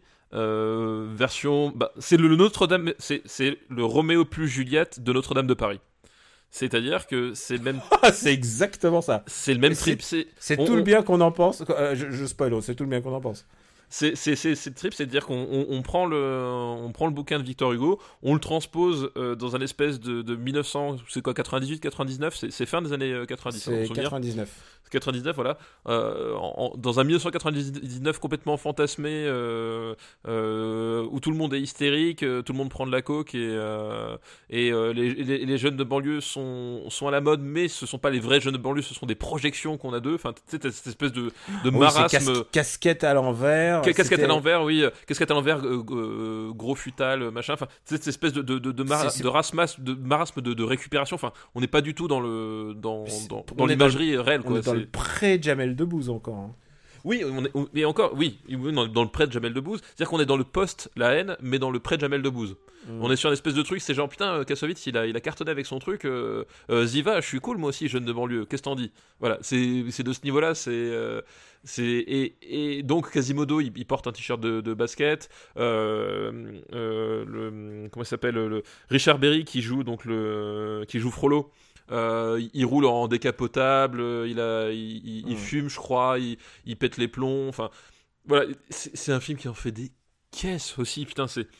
Je sais pas ce qu'ils avaient à la fin des années 90, début des années 2000, euh, dans le cinéma français, cette volonté de. De, de, euh, je, je n'arrive pas à faire un film dynamique, donc euh, je vais agresser les gens avec mon, avec mon montage et ma caméra pour faire croire qu'il se passe quelque chose, quoi. Cherche pas, c'est les visiteurs qui ont fait ça. C'est que tout le monde s'est dit pourquoi les visiteurs ça a marché et beaucoup de gens se sont dit à cause du rythme. Alors que c'est Oui. pas du tout ça. Hein. C'était pas ça, parce que pour le coup, 80e chez nous. Pour le, pour le coup, le visiteur, t'as beaucoup plus de, de, de, de cinéma dedans. Euh, mais là, les mecs, ils ont pris que la, ouais, que la surface de la formule. Et, et tu parlais des anges gardiens juste avant. Oui, oui, ouais, c'est ça. Les anges gardiens, c'est l'illustration. Je me souviens que. et- Excusez-moi si un jour j'en j'en ai parlé, mais on n'a pas parlé vraiment des anges gardiens. Euh, Depardieu est allé faire la promo du film à- sur TF1 il dit Oh, dans les autres films et il dit le film chiant je me souviens exactement de phrase je sais pas imiter Depardieu mais le film chiant on fait on fait 500 plans dans les anges gardiens il y en a 4000 Oui, non, mais je, je m'en souviens aussi. Je m'en souviens aussi. Et, et ça, et ça résume euh, tout, ce- tout ce, tout ce, ce non-cinéma, quoi. C'est, à un moment donné, c'est, un- pur cinéma de, de, de chiffres qui n'a aucun sens.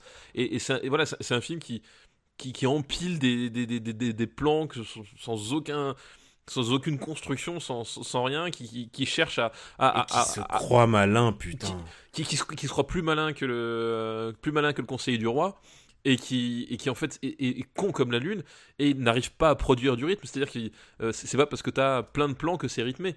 Euh, voilà, enfin, tu, tu, tu, tu, tu, prends ne serait-ce qu'un euh, qu'un qu'au hasard qu'un qu'un Gravity d'Alfonso Cuarón, euh, voilà, où t'as finalement t'as beaucoup moins de plans que dans un film habituel et qui a une notion- qui a un sens du rythme incroyable, alors que là sur un, sur un truc c'est juste du. Comment on est passé de putain Voilà. from, from Patrick Timsit to Alfonso Cuarón very quickly. Alfonso. Mais voilà, mais là on est sur un espèce de gloubi-boulga, c'est c'est qui, qui c'est les gens qui ont fait ce film, donc Patrick. Un million, un million d'entrées cette merde.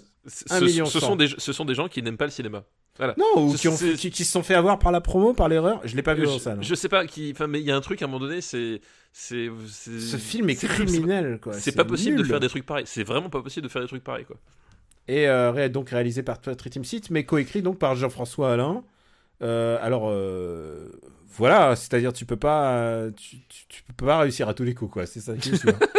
Ah ouais non là c'est et ouais il y a vraiment ça un pas, truc- ça, ça l'a pas empêché Timsit de continuer de faire des, des, des films. Il a fait euh, l'américain, si je me souviens. Oui, mais alors, mais pour nos plus jeunes, jeunes auditeurs, euh, sachez que si le nom de Patrick Timsit ne vous dit plus rien, bah c'est normal, parce que Non, il, fait des, il f- non, non, il, il fait des trucs, il fait quoi? Il fait, euh, il fait du stand, enfin, on dit pas du stand-up pour ça, on dit du seul en scène.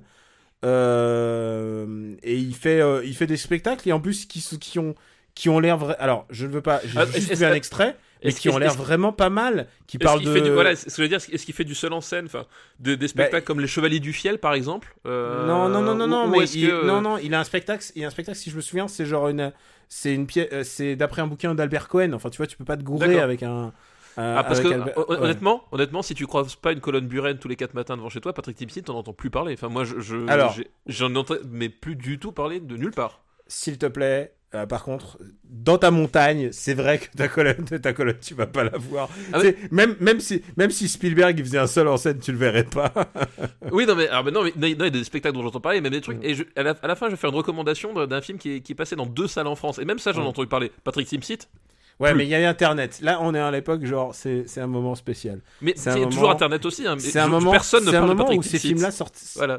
C'était, ils sortaient à la fois en VHS et en DVD, tu vois. Ça te dit un peu une époque.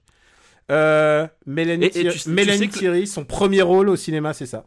Tu sais que le dernier film à être sorti à la fois en VHS et en DVD commercial, enfin en VHS commercial et en DVD euh, en France, euh, c'était History of Violence en fait. Ouais. Tu vois, bah, on en avait parlé pendant. On History avait parlé. C'est- quand même l'anecdote un peu un peu what the fuck quoi.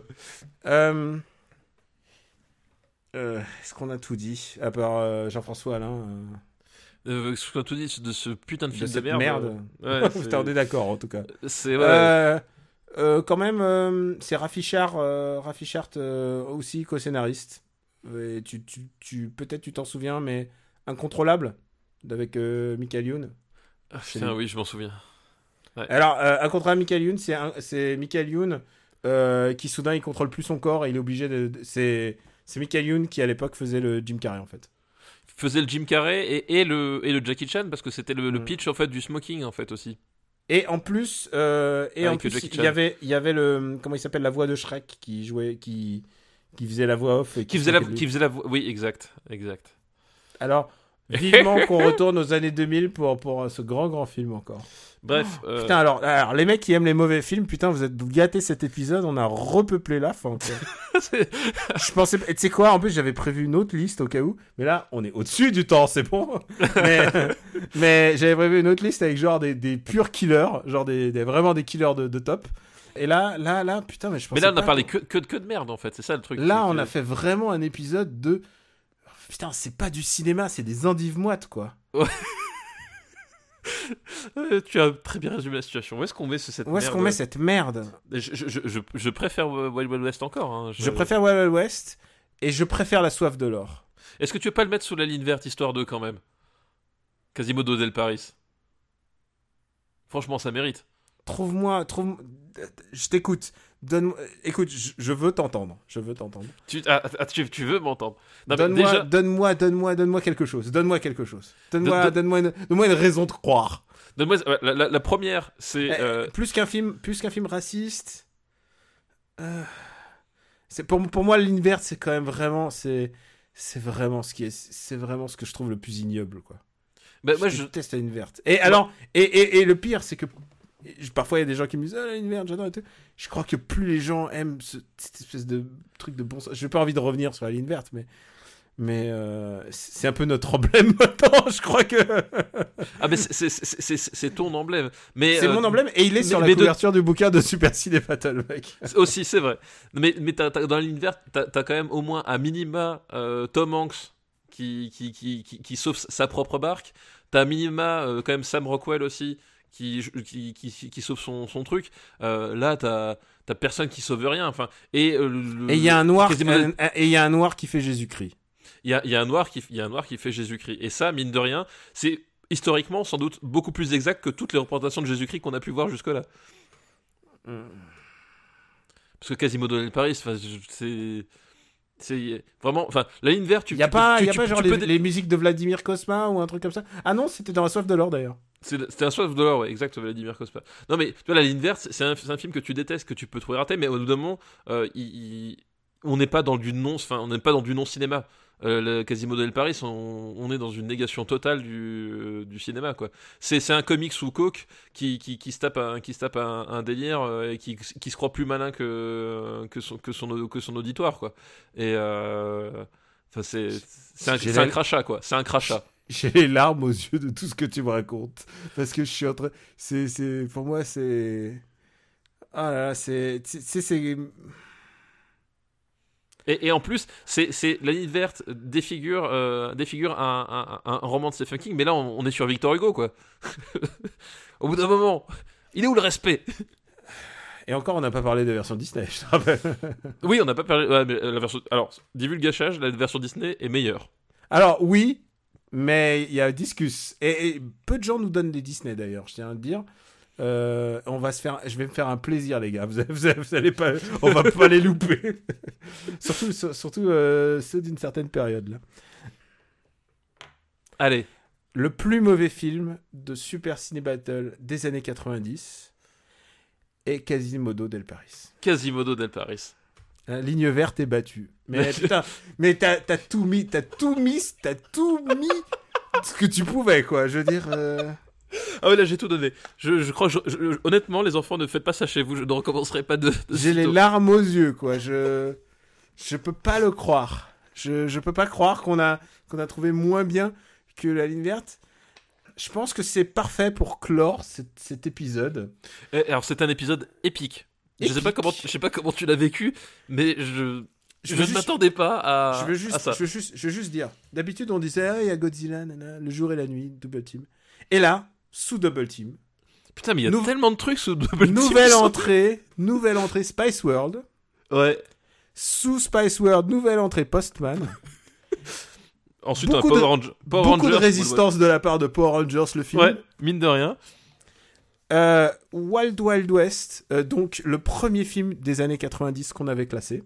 Voilà, On et qui, et qui réussit, qui, qui en fait était euh, eh ben, avant-dernier jusque-là quand même. Hein. Ouais, il était avant-dernier. Et, et là, et là, il y a eu un chamboulement, c'est pas possible, ce qu'on a vu. Juste au sud de Wild Wild West, la France revient en force avec La soif de l'or de Gérard Voilà. Rouy. Juste au-dessous La ligne de verte. La soif de l'or, la ligne verte, donc un. Donc la ligne verte, et je te laisse dire le, le dernier film. Et donc le dernier film, dernière position, gravé dans le marbre à jamais, Quasimodo del Paris est officiellement le pire film des années 90. Vive la France. Stop, ok, j'en peux plus. oh, j'ai tout donné physiquement, je suis à bout là. Oh la vache. Ah, c'était, que- c'était, euh, âpre. C'était âpre. Quel, euh, quel épisode pour commencer les pour commencer nos épisodes longs, évidemment. Ah ouais, voilà, voilà. Nos amis joggers, euh, ils sont tous en train de commander Quasimodo del Paris sur sur leur sur Amazon là. Ils, ils font le tour des caches converteurs pour essayer de trouver une copie. Il est pas gratuit sur YouTube, non? Bah, Je suis désolé s'il est pas gratuit sur YouTube. Honnêtement, tu sais quoi? Je suis pas pour le piratage. Mais si vraiment vous avez... voilà quoi. Je veux dire, pour ça, ça vaut le coup de... De, De se prendre une lettre à Dopi. Voilà, je- je- Non, non, non, non, c'est non, c'est pas du cinoche quoi. Non, Ah non, c'est mais vraiment c'est- de la merde. C'est vraiment c'est- vraiment, c'est, enfin, c'est, voilà, on est, euh, on est Et sur un truc, euh, et il a, a- enfin, il y a vraiment, vraiment rien à sauver, quoi. Et alors, il y a un truc qui est fou, c'est que si le mec il est fan de et la soif de l'or et de la ligne verte et de Quasimodo del Paris, il le déteste. Ah bah t'es sûr qu'il va plus donner au Patreon là, c'est c'est sûr et certain. On on l'a désolé. perdu lui. Des, des os, pas des os, comme, euh, comme Lui, on dit- l'a perdu. comme on dit sur les internets. Ah, est-ce que ça serait pas le bon moment pour nous faire une petite reco? Et j'ai l'impression qu'on va y passer 10 heures encore, alors vas-y, vas-y. Ah bah on risque de passer des heures sur la, sur la recommandation parce qu'il y a beaucoup de choses à dire en fait. Euh, sur ma recommandation. Et comme tu m'as dit ce que c'est, je peux juste déjà dire que c'est une recommandation commune. Voilà, c'est une recommandation euh, cinéma, Euh, cinéma coréen, euh, puisque je ne sais pas si vous êtes rendu compte en nous écoutant, c'est on aime un petit peu le cinéma coréen. Cinéma coréen qui, est en, pleine métamorphose lui aussi, hein, après les, grandes années de, la nouvelle vague, qui continue son petit bonhomme de chemin. Et donc là, on va parler, ben, tout simplement, on va recommander un, blockbuster coréen. donc dans la, personne, de Battleship Island. Euh, Battleship Island, qu'est-ce que c'est? C'est un film de, euh, qui se déroule euh, sur la toute, fin de la Seconde Guerre mondiale en fait, quand euh, et on suit en fait le, des des, des Coréens qui Alors- sont Alors, excuse-moi, je vais juste remettre, euh, remettre euh, dans le contexte. C'est sur le- l'île de Hashima. le euh, Hashima, voilà, au large une- de Nagasaki en fait. C'était une île militaire stratégique. C'est une ville, c'est une île qu'on appelle Gunkanjima en japonais d'ailleurs. Euh, Battleship Island, ça veut dire exactement ça. Gunkanjima. Euh, c'est un endroit extrêmement connu aujourd'hui pour son urbex euh, parce que c'était à la fois une île minière. euh, C'est pas là où ils avaient tourné notamment euh, des, et des trucs de James ils- Bond. Et c'est là où ils ont tourné. comment ça- avant Spectre, c'est Sky- Skyfall. Ah voilà, dans Sky- la, la scè- la scène de Skyfall où où, où l'ananas se fait tuer, c'est là-bas. Ouais. C'est un endroit mythique maintenant de l'Urbex qui est assez difficilement accessible puisqu'il est sur une île. Et en plus, maintenant, il est euh, protégé par UNESCO, je pense. Donc ça, c'est juste pour vous expliquer l'endroit. Euh, on peut le visiter euh, cependant via une tout petit tour, tour opérateur. Donc si vous allez dans le, le, sud-est, le sud-ouest pardon du Japon, il y a un peu, tout petit tour que vous pouvez faire à travers l'île. Évidemment, tout s'écroule. C'est vraiment du pur urbex. Beaucoup de photographes se sont intéressés à l'histoire, euh, puisqu'il y a plein de gens qui se sont introduits et ont fait de belles photos. C'est un lieu mythique de l'Urbex. On peut le visiter. C'est une île minière. Et, euh, c'est là que, euh, à, la fin, à la fin de la guerre, bah, commence le film. Voilà. Voilà, donc tout à la fin de la guerre, donc en fait on, suit un, un groupe de, Coréens qui à l'époque la, Corée avait été annexée par, le, Japon, qui sont envoyés de force sur l'île d'Ashima pour, euh, bah, pour travailler euh, dans des conditions, euh, comment dire, proches de l'esclavage. Euh, tout- tout- tout- de l'esclavagisme pardon euh, puisque voilà ils sont euh, ils sont euh, bah, ils sont maltraités par le par les gardiens japonais et, et alors ils ont une paye, mais en fait c'est une paye minable. Ils ont des conditions de travail absolument horribles. Comme tu l'as dit, c'est une île minière, donc ils travaillent dans des mines. Mais et en plus, on, on leur vole leur paye, en fait. on, on leur, on leur vole leur paye. ils sont ils sont ils sont dans des ghettos. Les, les, les femmes et même les jeunes filles sont envoyées dans des maisons closes. Euh, Enfin, c'est la totale. Quoi. Les, les fameuses, euh, les fameuses femmes de réconfort. Les femmes les femmes de réconfort, Ouais. exactement. C'est, on est, on est dans une île qui caractérise euh, les crimes de guerre du Japon. euh, Du Japon, de la voilà, seconde- de exactement. la Seconde Guerre mondiale. Exactement. Et donc on suit voilà ce on suit un- on suit ce, ce groupe de Coréens euh, qui qui se retrouvent euh, là-dedans dans ces conditions. Le- on suit à travers plusieurs personnages. Donc tu as une, une jeune femme forte en caractère qui se retrouve justement dans cette en, en, en, femme de, Prostituée. en prostituée, en femme de réconfort. Il y a y, a un- y a un jeune étudiant qui se retrouve qui se retrouve qui se retrouve là. On a aussi un Un groupe de musique. un groupe de musique donc et la fille du, euh, du leader du de groupe de musique qui a alors je sais pas si tu as trouvé moi ça m'a un peu perturbé. J'ai trouvé qu'il avait des euh, des faux airs de euh, du mec de Zider- euh, Disaster Artist. Alors, j'y ai pas du tout, du tout pensé, mais maintenant que tu le dis, non, pas du tout pensé. Comment comment il s'appelle Le- Franco? Ouais il a, il a des faux airs de James Franco coréen en fait Ah, avec une moustache. pensé, mais, Ah, mais c'est intéressant. c'est voilà je sais pas il y avait il y avait un, un espèce de, de truc comme ça enfin bref il y a un groupe de musique et un, un leader euh, euh, de, de, de, de gang de, de, malfrats qui euh, aussi qu'on suit et aussi un jeune espion qui est chargé d'infiltrer, enfin qui va en fait volontairement, qui est chargé d'infiltrer l'île pour extraire un, héros en fait de la, de la résistance coréenne euh, mm. de, de, cette île. Voilà. Et donc tout ce microcosme en fait ben, va vivre bon an mal an là-dedans. Et comme on dit, c'est en 1945 à la toute fin de la guerre. Et, euh, et, ben le, du coup les, enfin, les événements de la guerre en fait les petites histoires vont rejoindre la grande histoire. Mmh. et euh, tout ça va mener à une évasion enfin une tentative d'évasion. On va voir on sait pas si ça aboutit ou pas. Ça vous faut voir le film pour le voir. Et qui va se mêler justement aussi euh, au, fait que les japonais savent que la défaite arrive. Et que du coup ben comme ça s'est passé avec les allemands en, en Europe euh, et comme ça se passe comme ça se passe partout à chaque fois c'est que plus tu sens la défaite, eh ben, plus tu, tu, tu, mets le pied sur la pédale de, des crimes de guerre, et donc de, l'engrenage de, de, l'horreur des rétorsions. voilà, euh, tu brûles, euh, c'est les C'est la petite euh, à terre brûlée, voilà. Voilà, exactement. Et voilà, et donc du coup l'engrenage va se mettre va se mettre en route, voilà. Donc c'est un, c'est un film voilà qui, regroupe à la croisée de plusieurs genres. on l'a dit, c'est un côté blockbuster, c'est-à-dire que c'est parfois avec des gros sabots, mine de rien. Il faut reconnaître qu'il y, y, a deux, c'est deux trois manques de subtilité à certains moments. Il y a comme on a discuté avant, je, je, vais pas divulgacher, mais à un moment donné, il cite un autre film en utilisant une musique euh, extrêmement connue d'un compositeur très connu, d'un film très connu, dans un contexte qui, est différent. Et ça fait assez bizarre. je dois dire, j'ai pas trouvé que la scène fonctionnait très très bien en fait. Tout, alors tout n'est pas réussi, c'est vrai. mais parce que c'est à la fois un film choral et comme comme on le disait juste avant en antenne, il y a, y a des moments où je me dis putain ça va finir comme Joyeux Noël euh, tu vois le, film, avec un avec un Danny Boone qui meurt au ralenti euh... et, mais t'as en même temps ce, ce, côté là enfin en même temps c'est aussi là c'est la c'est le revers de la médaille c'est à dire que euh, le cinéma coréen euh, tel que nous on l'aime enfin c'est un cinéma aussi d'excès d'une manière générale. et d'impact. D'excès, d'impact, de, de, de, moments forts. Et mm. ben, euh, Jing, par exemple, quand il fait ses films, il peut se lâcher complètement. Il est, il est sur un truc excessif, très excessif, mais qui part vraiment super loin et qui donne tout l'intérêt au film. Là, on est sur un blockbuster, donc ils, ils essayent de, de, de, cadrer un petit peu ça, et des fois, euh, ça, ça, déborde. Hein. T'as l'impression que ça part un peu du, du mauvais côté du mélo, etc. Mais ils arrivent toujours à rattraper, et surtout, surtout, euh, ça le côté du, ça la qualité du film coréen, c'est-à-dire que euh, en matière de de, de, de, mise en scène, d'impact de mise en scène, et puis de, de, non retenue aussi parfois, les mecs ils font, ils font des blockbusters comme les Américains savent plus les faire. Enfin vraiment, t'as ce côté, euh, on te montre une révolution de, de, miséreux réprimés dans, dans le mm. sang ben c'est ce que tu vas voir. il y a des trucs, euh, il y a des trucs à un moment donné, tu, tu te dis ils vont pas le faire. Ah si ils le font. Voilà. La, la justice est. Voilà, c'est donc c'est c'est très coréen parce que c'est très excessif et, euh, et d'un point de vue occidental, quand t'es pas forcément habitué à ce genre de cinéma, ça peut paraître bizarre. Et surtout, ah oui, et surtout, c'est un film qui s'arrête jamais. Euh, oui. Il y a, un petit côté, j'allais dire, c'est pas une pas une insulte quand je le dis, mais un petit côté Michael Bay, c'est-à-dire que euh, la caméra ne se pose jamais, jamais. Le film est, dure deux heures. Tous les plans ont une envie de, de mouvement et de signifier quelque chose, quoi.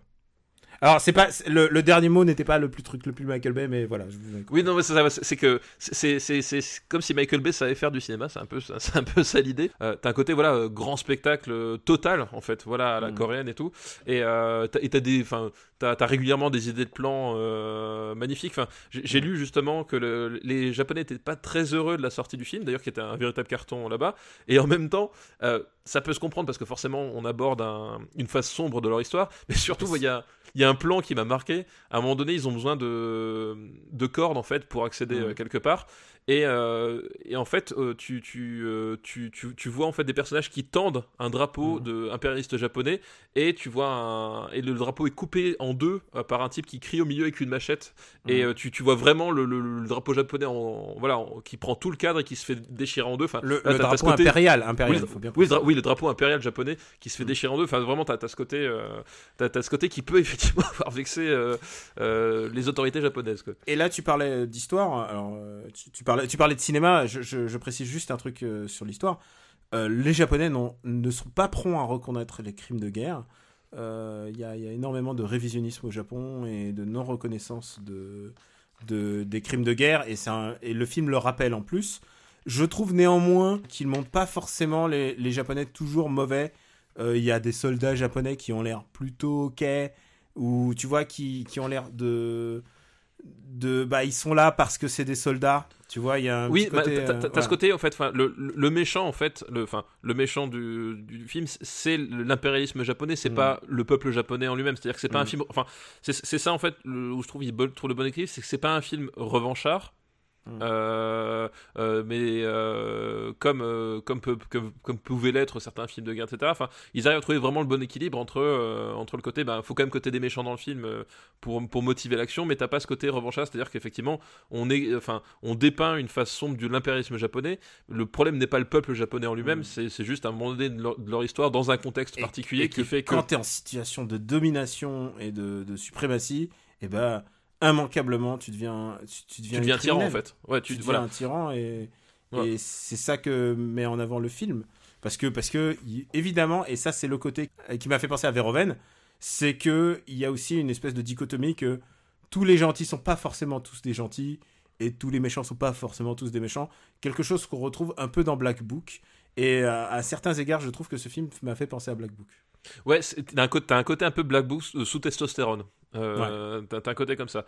Enfin bref, du coup, voilà, du, du, du, du blockbuster euh, qui, qui vraiment en jette, euh, qui est un, un spectacle total, qui, qui est pas idiot, qui est bien foutu. Euh, voilà, qui- enfin vraiment qui, qui donne envie. Moi, c'est, c'est le genre de truc que je, j'aime voir ce genre de, de truc avec cette, Mhm. euh, avec, on, on tombe pas dans le côté euh, débile des Américains euh, comme ils peuvent avoir sur quand ils quand ils partent dans ce genre de direction. Enfin voilà, c'est, c'est vraiment un chouette film.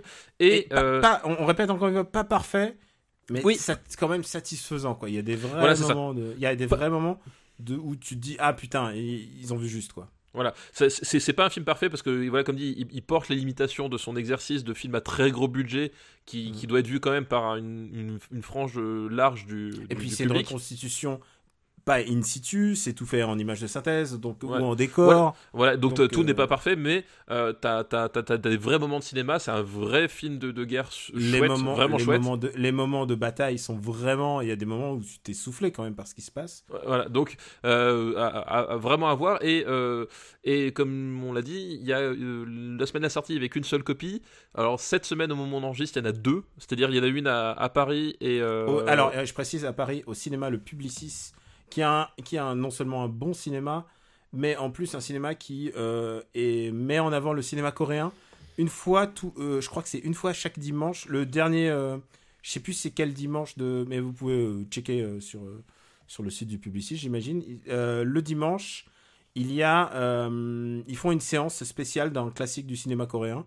Et bah, là, par exemple, le prochain à venir, je crois que c'est euh, printemps, euh, printemps, été, automne, hiver, euh, qui est classé chez nous. Ouais, dont on avait parlé. Il y a d'autres films que je n'ai pas vus, genre par exemple, je n'ai pas vu A Girl at My Door, mais par exemple, il y a The Strangers qui arrive, qui arrive en juillet. Et, si- Strangers, qui était quand même mon film de l'année dernière. non, si, de l'année dernière, c'est ça Non, Ouais. l'année d'avant. Alors Je sais franchement, je sais plus quelle année était sorti. Non, c'était il y a deux ans même, non ouais, euh, c'est Strangers 2016. 2016. Donc, euh, Et, film euh, de l'année et- 2016 pour moi. Et, euh, voilà. Et Seafog, et Seafog aussi, un qui est très très grand film. Euh, donc en, en août, quoi. Donc euh, voilà, il y a du ciné coréen. Et le deuxième salle, tu disais? Et la deuxième salle, eh ben, c'est, à- c'est en Avignon, euh, au cinéma Le Pandora. Euh, donc euh, il y a euh, une séance par jour. euh, en VO, hein, parce que je pense pas que le film ait été, été doublé de toute façon. Une séance par jour euh, au cinéma Le Pandora en Avignon. Et donc, si vous êtes dans la, dans la région, Non, mais si vous nous écoutez et que vous habitez à Avignon, voilà, faut y aller. non, euh, voilà, il y a, aucune, aucune. Et alors après, Parce que voilà, on va, on va vous dire, oui, euh, euh, euh, allez, allez voir tel machin. Enfin, le film, quand les gens vous disent, il faut soutenir ce film alors que c'est un film distribué à 800 salles en France. Euh, bon, globalement, c'est un film généralement qui a pas besoin de toi.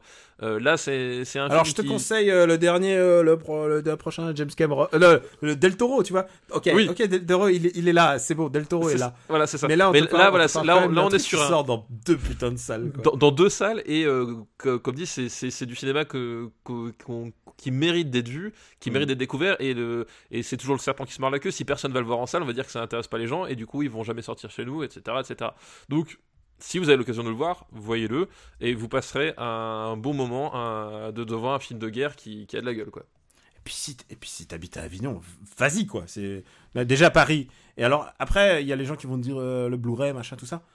c'est du cinoche, c'est du vrai cinoche, de... c'est vraiment un truc à Oui, voir en c'est du cinoche de grand écran et surtout le, Mm. le, le Blu-ray, je sais pas dans quelles conditions il sortira. Si même il sortira, c'est pas garanti qu'à un moment donné les Non, distributeurs mais de vidéo. que les gens passent de, de Blu-ray import ou des choses comme ça. C'est un truc à voir en salle. Si vous avez l'occasion de le voir en salle, faites-le. Voilà, exactement. Donc, on répète, Battleship Island. Eh bien, écoute, pour une fois, on va être euh, raccord puisque je vais aussi parler d'un film qui vient de sortir.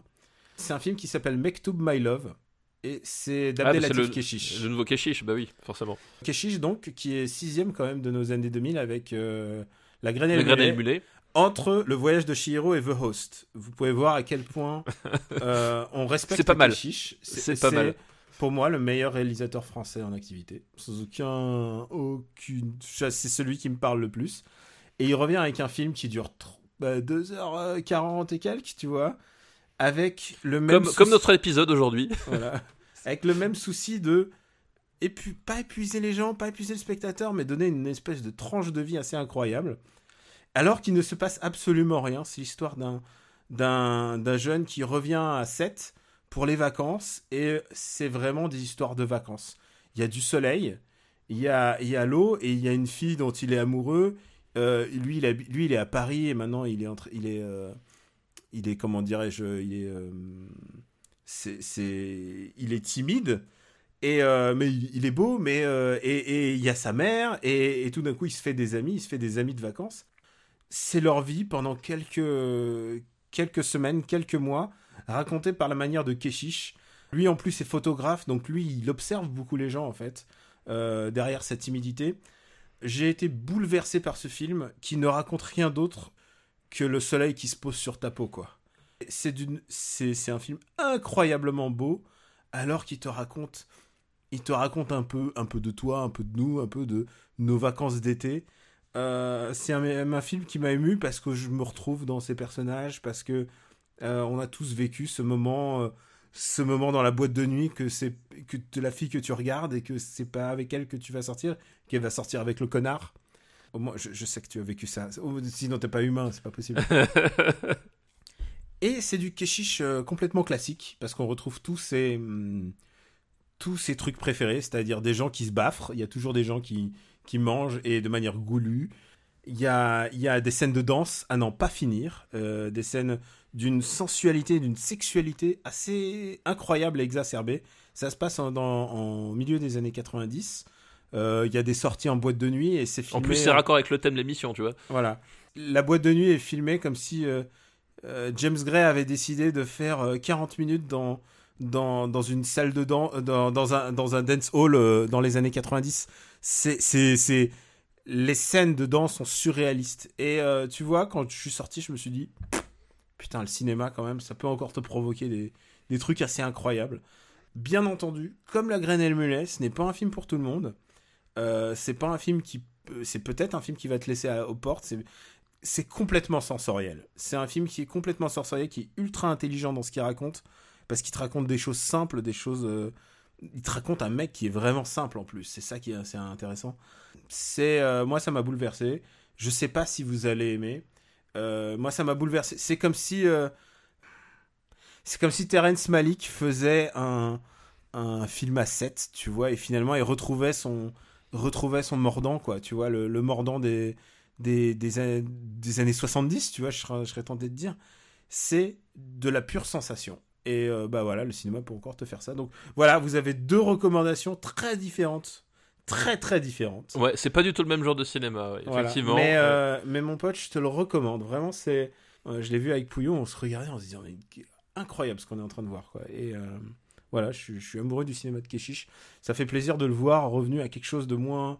euh, parce que c'était le, le la, euh, la vie d'Adèle était plus La vie- la vie ouais. était- et là là tout d'un coup il revient à un truc très très simple et c'est très agréable de voir un styliste qui revient à quelque chose de très très simple comme ça Eh bien, écoute. ça t'a donné Voilà. envie je sais Ah bah évid- évi- évidemment. Bon, le problème c'est que du coup à cause de vous, moi je suis obligé de me, de me fader des, des séances de, de, de Ready Play- Player One et tout, donc euh, faut, ça me prend du temps hein, tout ça. Alors, c'est le moment de le dire, c'est que la semaine prochaine, on se fait Ready Player One, on le parle dans After Eight. Dans After Eight, c'est ça. Et je peux juste dire un truc, c'est que je l'ai vu. Et euh, je vous laisse le surprise la semaine prochaine. Voilà, on va, on va discuter. C'est un, un film dont, dont j'arrête pas de discuter par SMS avec plein d'amis. Euh, j'ai jamais autant discuté d'un film avec, en, en- avec euh, via, via, via SMS de, de ma vie, en fait, je crois. Parce qu'on est, on est, personne n'est d'accord, en fait. Et euh, voilà, donc on peut dire, déjà dire euh, After Eight la semaine prochaine, on en parle. Exactement. Euh, Super Ciné Battle, euh, bah, on vous remercie de votre fidélité. supercinébattle.fr euh, où vous retrouvez aussi la master list mise à jour. On continue de le mettre sur YouTube et on lâche pas l'affaire. Euh, et donc, euh, continuez de vous abonner au feed RSS sur, euh, sur Apple Podcast. Bien entendu, on remercie les gens qui donnent sur Patreon. Parfois, on met les bonus, c'est-à-dire des, des, bouts de, des chutes d'épisodes, ou alors parfois des choses qu'on avait mis à part, parfois pour... on les laisse pour les, les gens les- qui nous, soutiennent sur Patreon. Euh, là, je crois qu'on va pas le faire parce qu'on est à plus de deux heures et demie d'émission là. Donc, euh, je pense que vous avez la totale. C'est aussi le truc, c'est que euh, nos émissions resteront complètement pareilles. Voilà, on va continuer de faire des émissions maintenant, sauf que maintenant, évidemment, on les fait un peu plus longues parce qu'on a atteint le palier nécessaire à ça et on s'engage. Tant qu'on est au-dessus du palier, on continue de faire ça. C'est ça, on s'engage et puis en plus, vous avez pu le voir, cinéma de qualité. Hein, donc euh, cet épisode, voilà, je pense que c'était, ça valait vraiment le coup. Ah putain, ouais, putain, on a commencé par Jurassic Park 2. On n'est pas du tout allé dans la direction auquel je pensais. Je- Attends, Attends, on a commencé par Jurassic Park 2 et je crois qu'on n'est pas allé plus haut que Jurassic Park 2. si on est allé Si. plus haut, C'était quoi piège à grande vitesse. Ah oui, ah oui, bah oui, forcément, oui, bah oui, évidemment. non mais oui, Steven Seagal, voilà, Le forcément, voilà. film le mieux classé de cet épisode est tenu par Steven Seagal. Euh, on dit ça à nos amis euh, qui tiennent les statistiques, à notre Voilà. public, euh, qui Voilà. aiment les chiffres. Papa, vite fait, où on peut te re- retrouver Vas-y vite. Donc, euh, parle à mon Luc euh, sur Valérian le dernier. Donc, After Eight le prochain euh, sur euh, RPO. Et puis le dernier, où on a parlé de tous les blockbusters à venir. Voilà, sur Gamecult, où j'ai publié récemment le test de, des DLC de Wolfenstein 2. euh, sur Sens Critique, Plugin Papa. Sur Twitter, gkpluginbaby. Et dans toutes vos librairies bientôt, j'espère, avec le livre Super Ciné Battle. Et il y a un truc qu'on rajoute, puisque je crois qu'on n'en avait pas parlé encore euh, dans, dans Super Ciné Battle. Nous préparons un live, et ça c'est grâce à Ah oui, votre générosité et Oui, votre on oublie de le dire. Exactement, oui. Euh, notre live qui aura lieu le 28 avril. On vous communiquera la date et les modalités pour participer. À Paris, voilà, pour ceux qui, qui À la Paris. Et on a aussi une petite tournée en dehors de Paris parce que on, dès qu'on peut, on va, on va essayer de faire euh, bah, des librairies ou des, ou séances de dédicaces. Le truc, c'est qu'il faut se synchroniser tous les deux. Et, euh, et c'est voilà, c'est t'es prof et t'es papa et t'as tes trucs à faire. Et euh, mais en tout cas, le live euh, qui se déroulera à Paris, bah voilà, la location de la salle, l'ingénieur du son et tout ça, ça sera c'est grâce à vous. voilà, on peut notre société peut payer pour ce genre de doit payer pour ce genre de choses et on vous remercie encore beaucoup Euh, pour ma part euh, Camera Robotics euh, vous pouvez me retrouver sur Gamecult euh, et sur le monde où j'ai parlé de Nino Kuni et bien sûr le bouquin comme toi voilà et on, Voilà. se dit, on se dit à la semaine prochaine pour After Eight. on est inséparables là ça y est? Ah ouais, oui, là, là, c'est, là, foutu. Je crois qu'on va être obligé de, d'emménager ensemble, là, Daniel. À mi-chemin. Ah bah ouais. Qu'est-ce qu'il y a à mi-chemin entre Paris et la Savoie? J'ai peur que ce soit Auxerre ou un truc comme ça, tu vois. Mais c'est bien Auxerre Auxerre, c'est pas mal. Auxerre, c'est pas mal. Ça aurait pu être pire, ça aurait pu être, je sais pas, Los Angeles, tu vois. Est-ce que Un, tu un peux truc regarder de merde comme ça, euh, peuplé de connards. tu peux regarder l'heure euh, l'heure de la fin de notre enregistrement Euh, l'heure de la- euh, bah, je vois, alors, je sais pas si c'est tout à fait exact, mais j'ai peur que ce soit exact. Je veux marquer 1h53. Voilà, moi j'ai 1h53 aussi. Voilà, donc on est, on est bon. je pense que je pense qu'on a honoré notre promesse. Ah ouais, on est, on est bien, on est bien. Putain, et alors on a donné envie de regarder La soif de l'or à plein de gens, je pense. Ah, mais je, je pense qu'il va y avoir une explosion de, des statistiques, plus 500 105% sur, le, Ah, sur moi je les pense ventes. que la VOD là, pra, pra, pra. Ouais, ça va donc, tomber. hein. euh, donc merci encore de nous aider euh, pour le. Ah, j'ai complètement, j'ai même pas dit patreon.com à slash RPU pour voilà, mais vous devez sans doute le savoir, c'est pas grave. On vous embrasse très fort et on vous dit à très très bientôt. Merci à tous, ciao.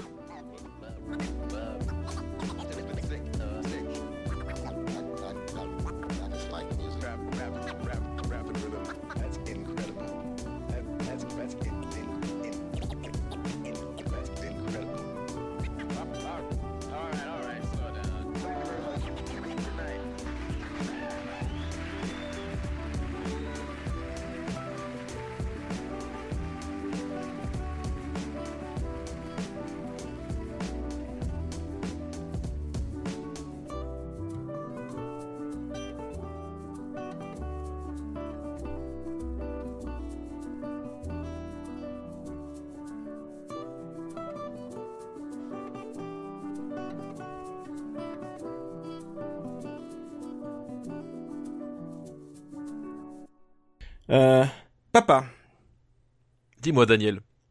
il y a un truc qu'on a oublié de faire. Oui, il y a un truc qu'on a oublié de faire. Parce qu'en fait, l'émission était peut-être un peu trop courte. Je me Elle suis était dit. trop courte et en fait c'est la première fois qu'on fait ça, c'est qu'on s'y reprend euh, le jour d'après, même, deux jours après, en se disant merde, il y a un truc qu'on a oublié de faire. Voilà, un truc important qu'on devait L'émission faire. était voilà. courte. Alors déjà, il y a un truc, c'est que je remercie le patriote Eric Vartel, très précisément, il, se- il se reconnaîtra. Et tu peux et tu peux le remercier toi aussi. Bah oui, et merci Eric pour, euh, pour ta contribution. C'est gentil de pas avoir euh, écorché son nom euh, parce que c'est un- c'est c'est une, promesse du Patreon, donc on le remercie beaucoup. Et, et, et sérieusement, beaucoup de gens ont écrit pour euh, l'échelle de Jacob. Oui, pour l'échelle de Jacob, effectivement. Et je dois avant avant, avant que tu te lances, je, je, juste m'excuser, je me suis complètement défaussé. J'ai compté sur ta connaissance de l'échelle de Jacob. et tu vois, je t'ai fait confiance. Oui, parce qu'en fait, Parce que moi, euh, ça faisait longtemps. hein. la- la- l'astuce de, de l'échelle de Jacob, c'est que, euh, en fait, j'ai oublié une partie du twist. Euh, Ah. L'astuce, c'est que euh, ce que, ce que j'ai dit n'était pas faux, mais c'était incomplet.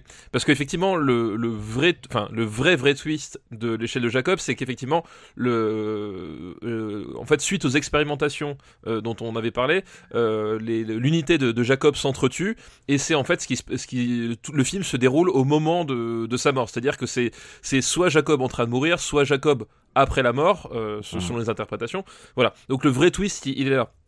Et en fait, euh, mais ça n'a- ça n'annule pas ce que je disais parce qu'en fait, voilà, du coup, ça me permet en, fait de, recoller vraiment à ce qui me, dérangeait justement avec euh, ce qu'on avait parlé la dernière fois.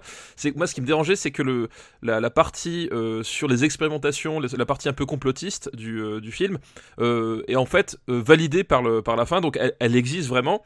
Et, quelque part, je trouve ça dommage que ce soit ces expérimentations qui poussent les soldats à se tuer, en fait, à s'entretuer même.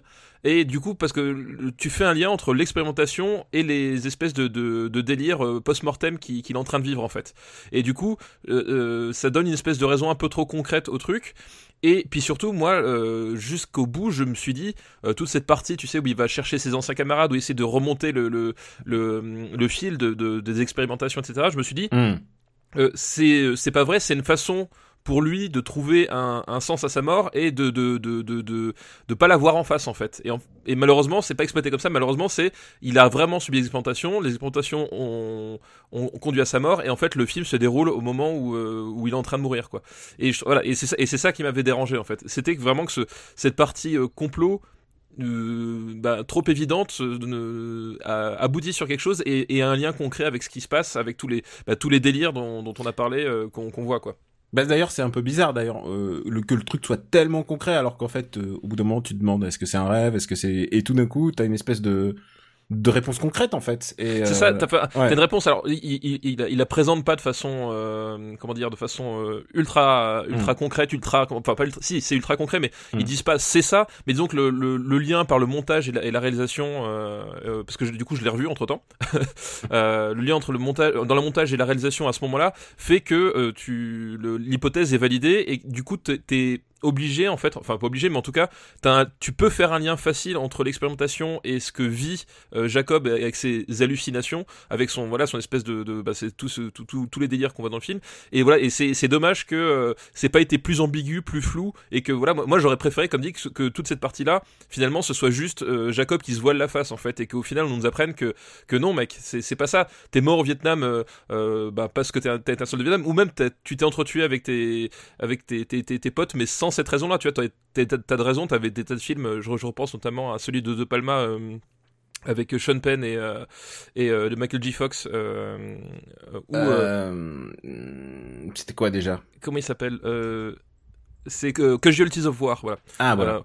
Casualties of War où t'as une tension entre les soldats à un moment donné qui peut conduire au meurtre. T'as, bah, t'as le cas aussi dans Platoon où euh, pareil t'as une Mm. tension entre entre des groupes de soldats qui conduisent à un moment donné à, à un meurtre de, de l'un d'entre eux, etc. Enfin voilà, je pensais à un truc qui soit plus euh, plus général sur euh, bah, justement sur la guerre, sur le traumatisme de cette guerre plutôt que que le petit angle complotiste qui, à mon sens, euh, bah, amoindrit la puissance du euh, du twist et du film. Euh, bah écoute, je crois que t'as dit tout ce que t'avais sur le cœur. Euh, ça se passe comment samedi matin quand même? Bah écoute, ça se passe bien, ça se passe bien. J'ai une journée très chargée. Non mais voilà, mais ça n'empêche pas que j'ai- j'aime le film, mais euh, mais voilà, pour moi c'est. Moi, la- moi, je te, je- je te rejoins complètement. C'est juste que c'est vrai que c'est un film emblématique pour énormément de gens en fait. C'est ça qui m'intéresse le plus en fait dans le, dans puis, le film. Voilà, puis visuellement, il y a des, il y a des trouvailles, enfin, il y a- il y, a des séquences qui, qui, qui sont très fortes, mais c'est Mm. dommage, quoi. C'est, c'est, le film, il, il est vachement bien, et jusqu'à la fin, t'espères. Puis je trouve qu'il trébuche sur ce, sur ce, sur ce lien qu'il fait dans son twist, et bah, je trouve ça dommage, quoi. Euh, où est-ce qu'on l'a mis déjà? Tiens, je vais regarder juste. euh, Alors, je- Euh. je, je, je crois me souvenir qu'on l'a mis au moins au-dessus de Hook, à peu près. Ça, ça je sais. Ça, j'en suis à peu près persuadé. Attends, échelle. ah non, bah, je vais chercher à Jacob. Jacob. Je regarde la liste, il est 55e. Sous Con Air, quand même, qui est quand même un film très important pour moi. Voilà, c'est, ça. C'est, à un moment donné, il, il faut ménager les susceptibilités de tout le monde. Hein, Et au-dessus d'Aladin. Voilà, au-dessus d'Aladin. C'est pas, euh, c'est plutôt une bonne place. Et, euh, et je regarde, je regarde un Bonne peu place la pour un bon film. Bonne place pour un bon film. Je regarde euh, juste au-dessus. C'est vrai que les années 90, c'est quand même assez disputé. Euh, Il y a Chunking Express, Doberman, Delicatessen, euh, Sin Advocacy quand même, et, euh, et Spanking the Monkey. Donc, tu sais quoi, ce week-end, ce que je te recommande, je sais que t'as pas vu Spanking Ah bah oui. the Monkey, il Bah faut oui. que tu le vois. Ouais, je, vais- je vais essayer de me le, pro- de me le procurer. Ça marche. Et, et tu sais quoi, ne le regarde pas en famille. Oui, oui. Non, non, mais même, même ne le regarde même pas. euh, regarde le seul, quoi. C'est vraiment. Sinon, tu, tu vois, en famille, c'est un film d'horreur. Seul, ça peut être une comédie. C'est, c'est incroyable. D'accord. Eh ben écoute, eh ben, écoute, je, je vais me le procurer pour la prochaine émission.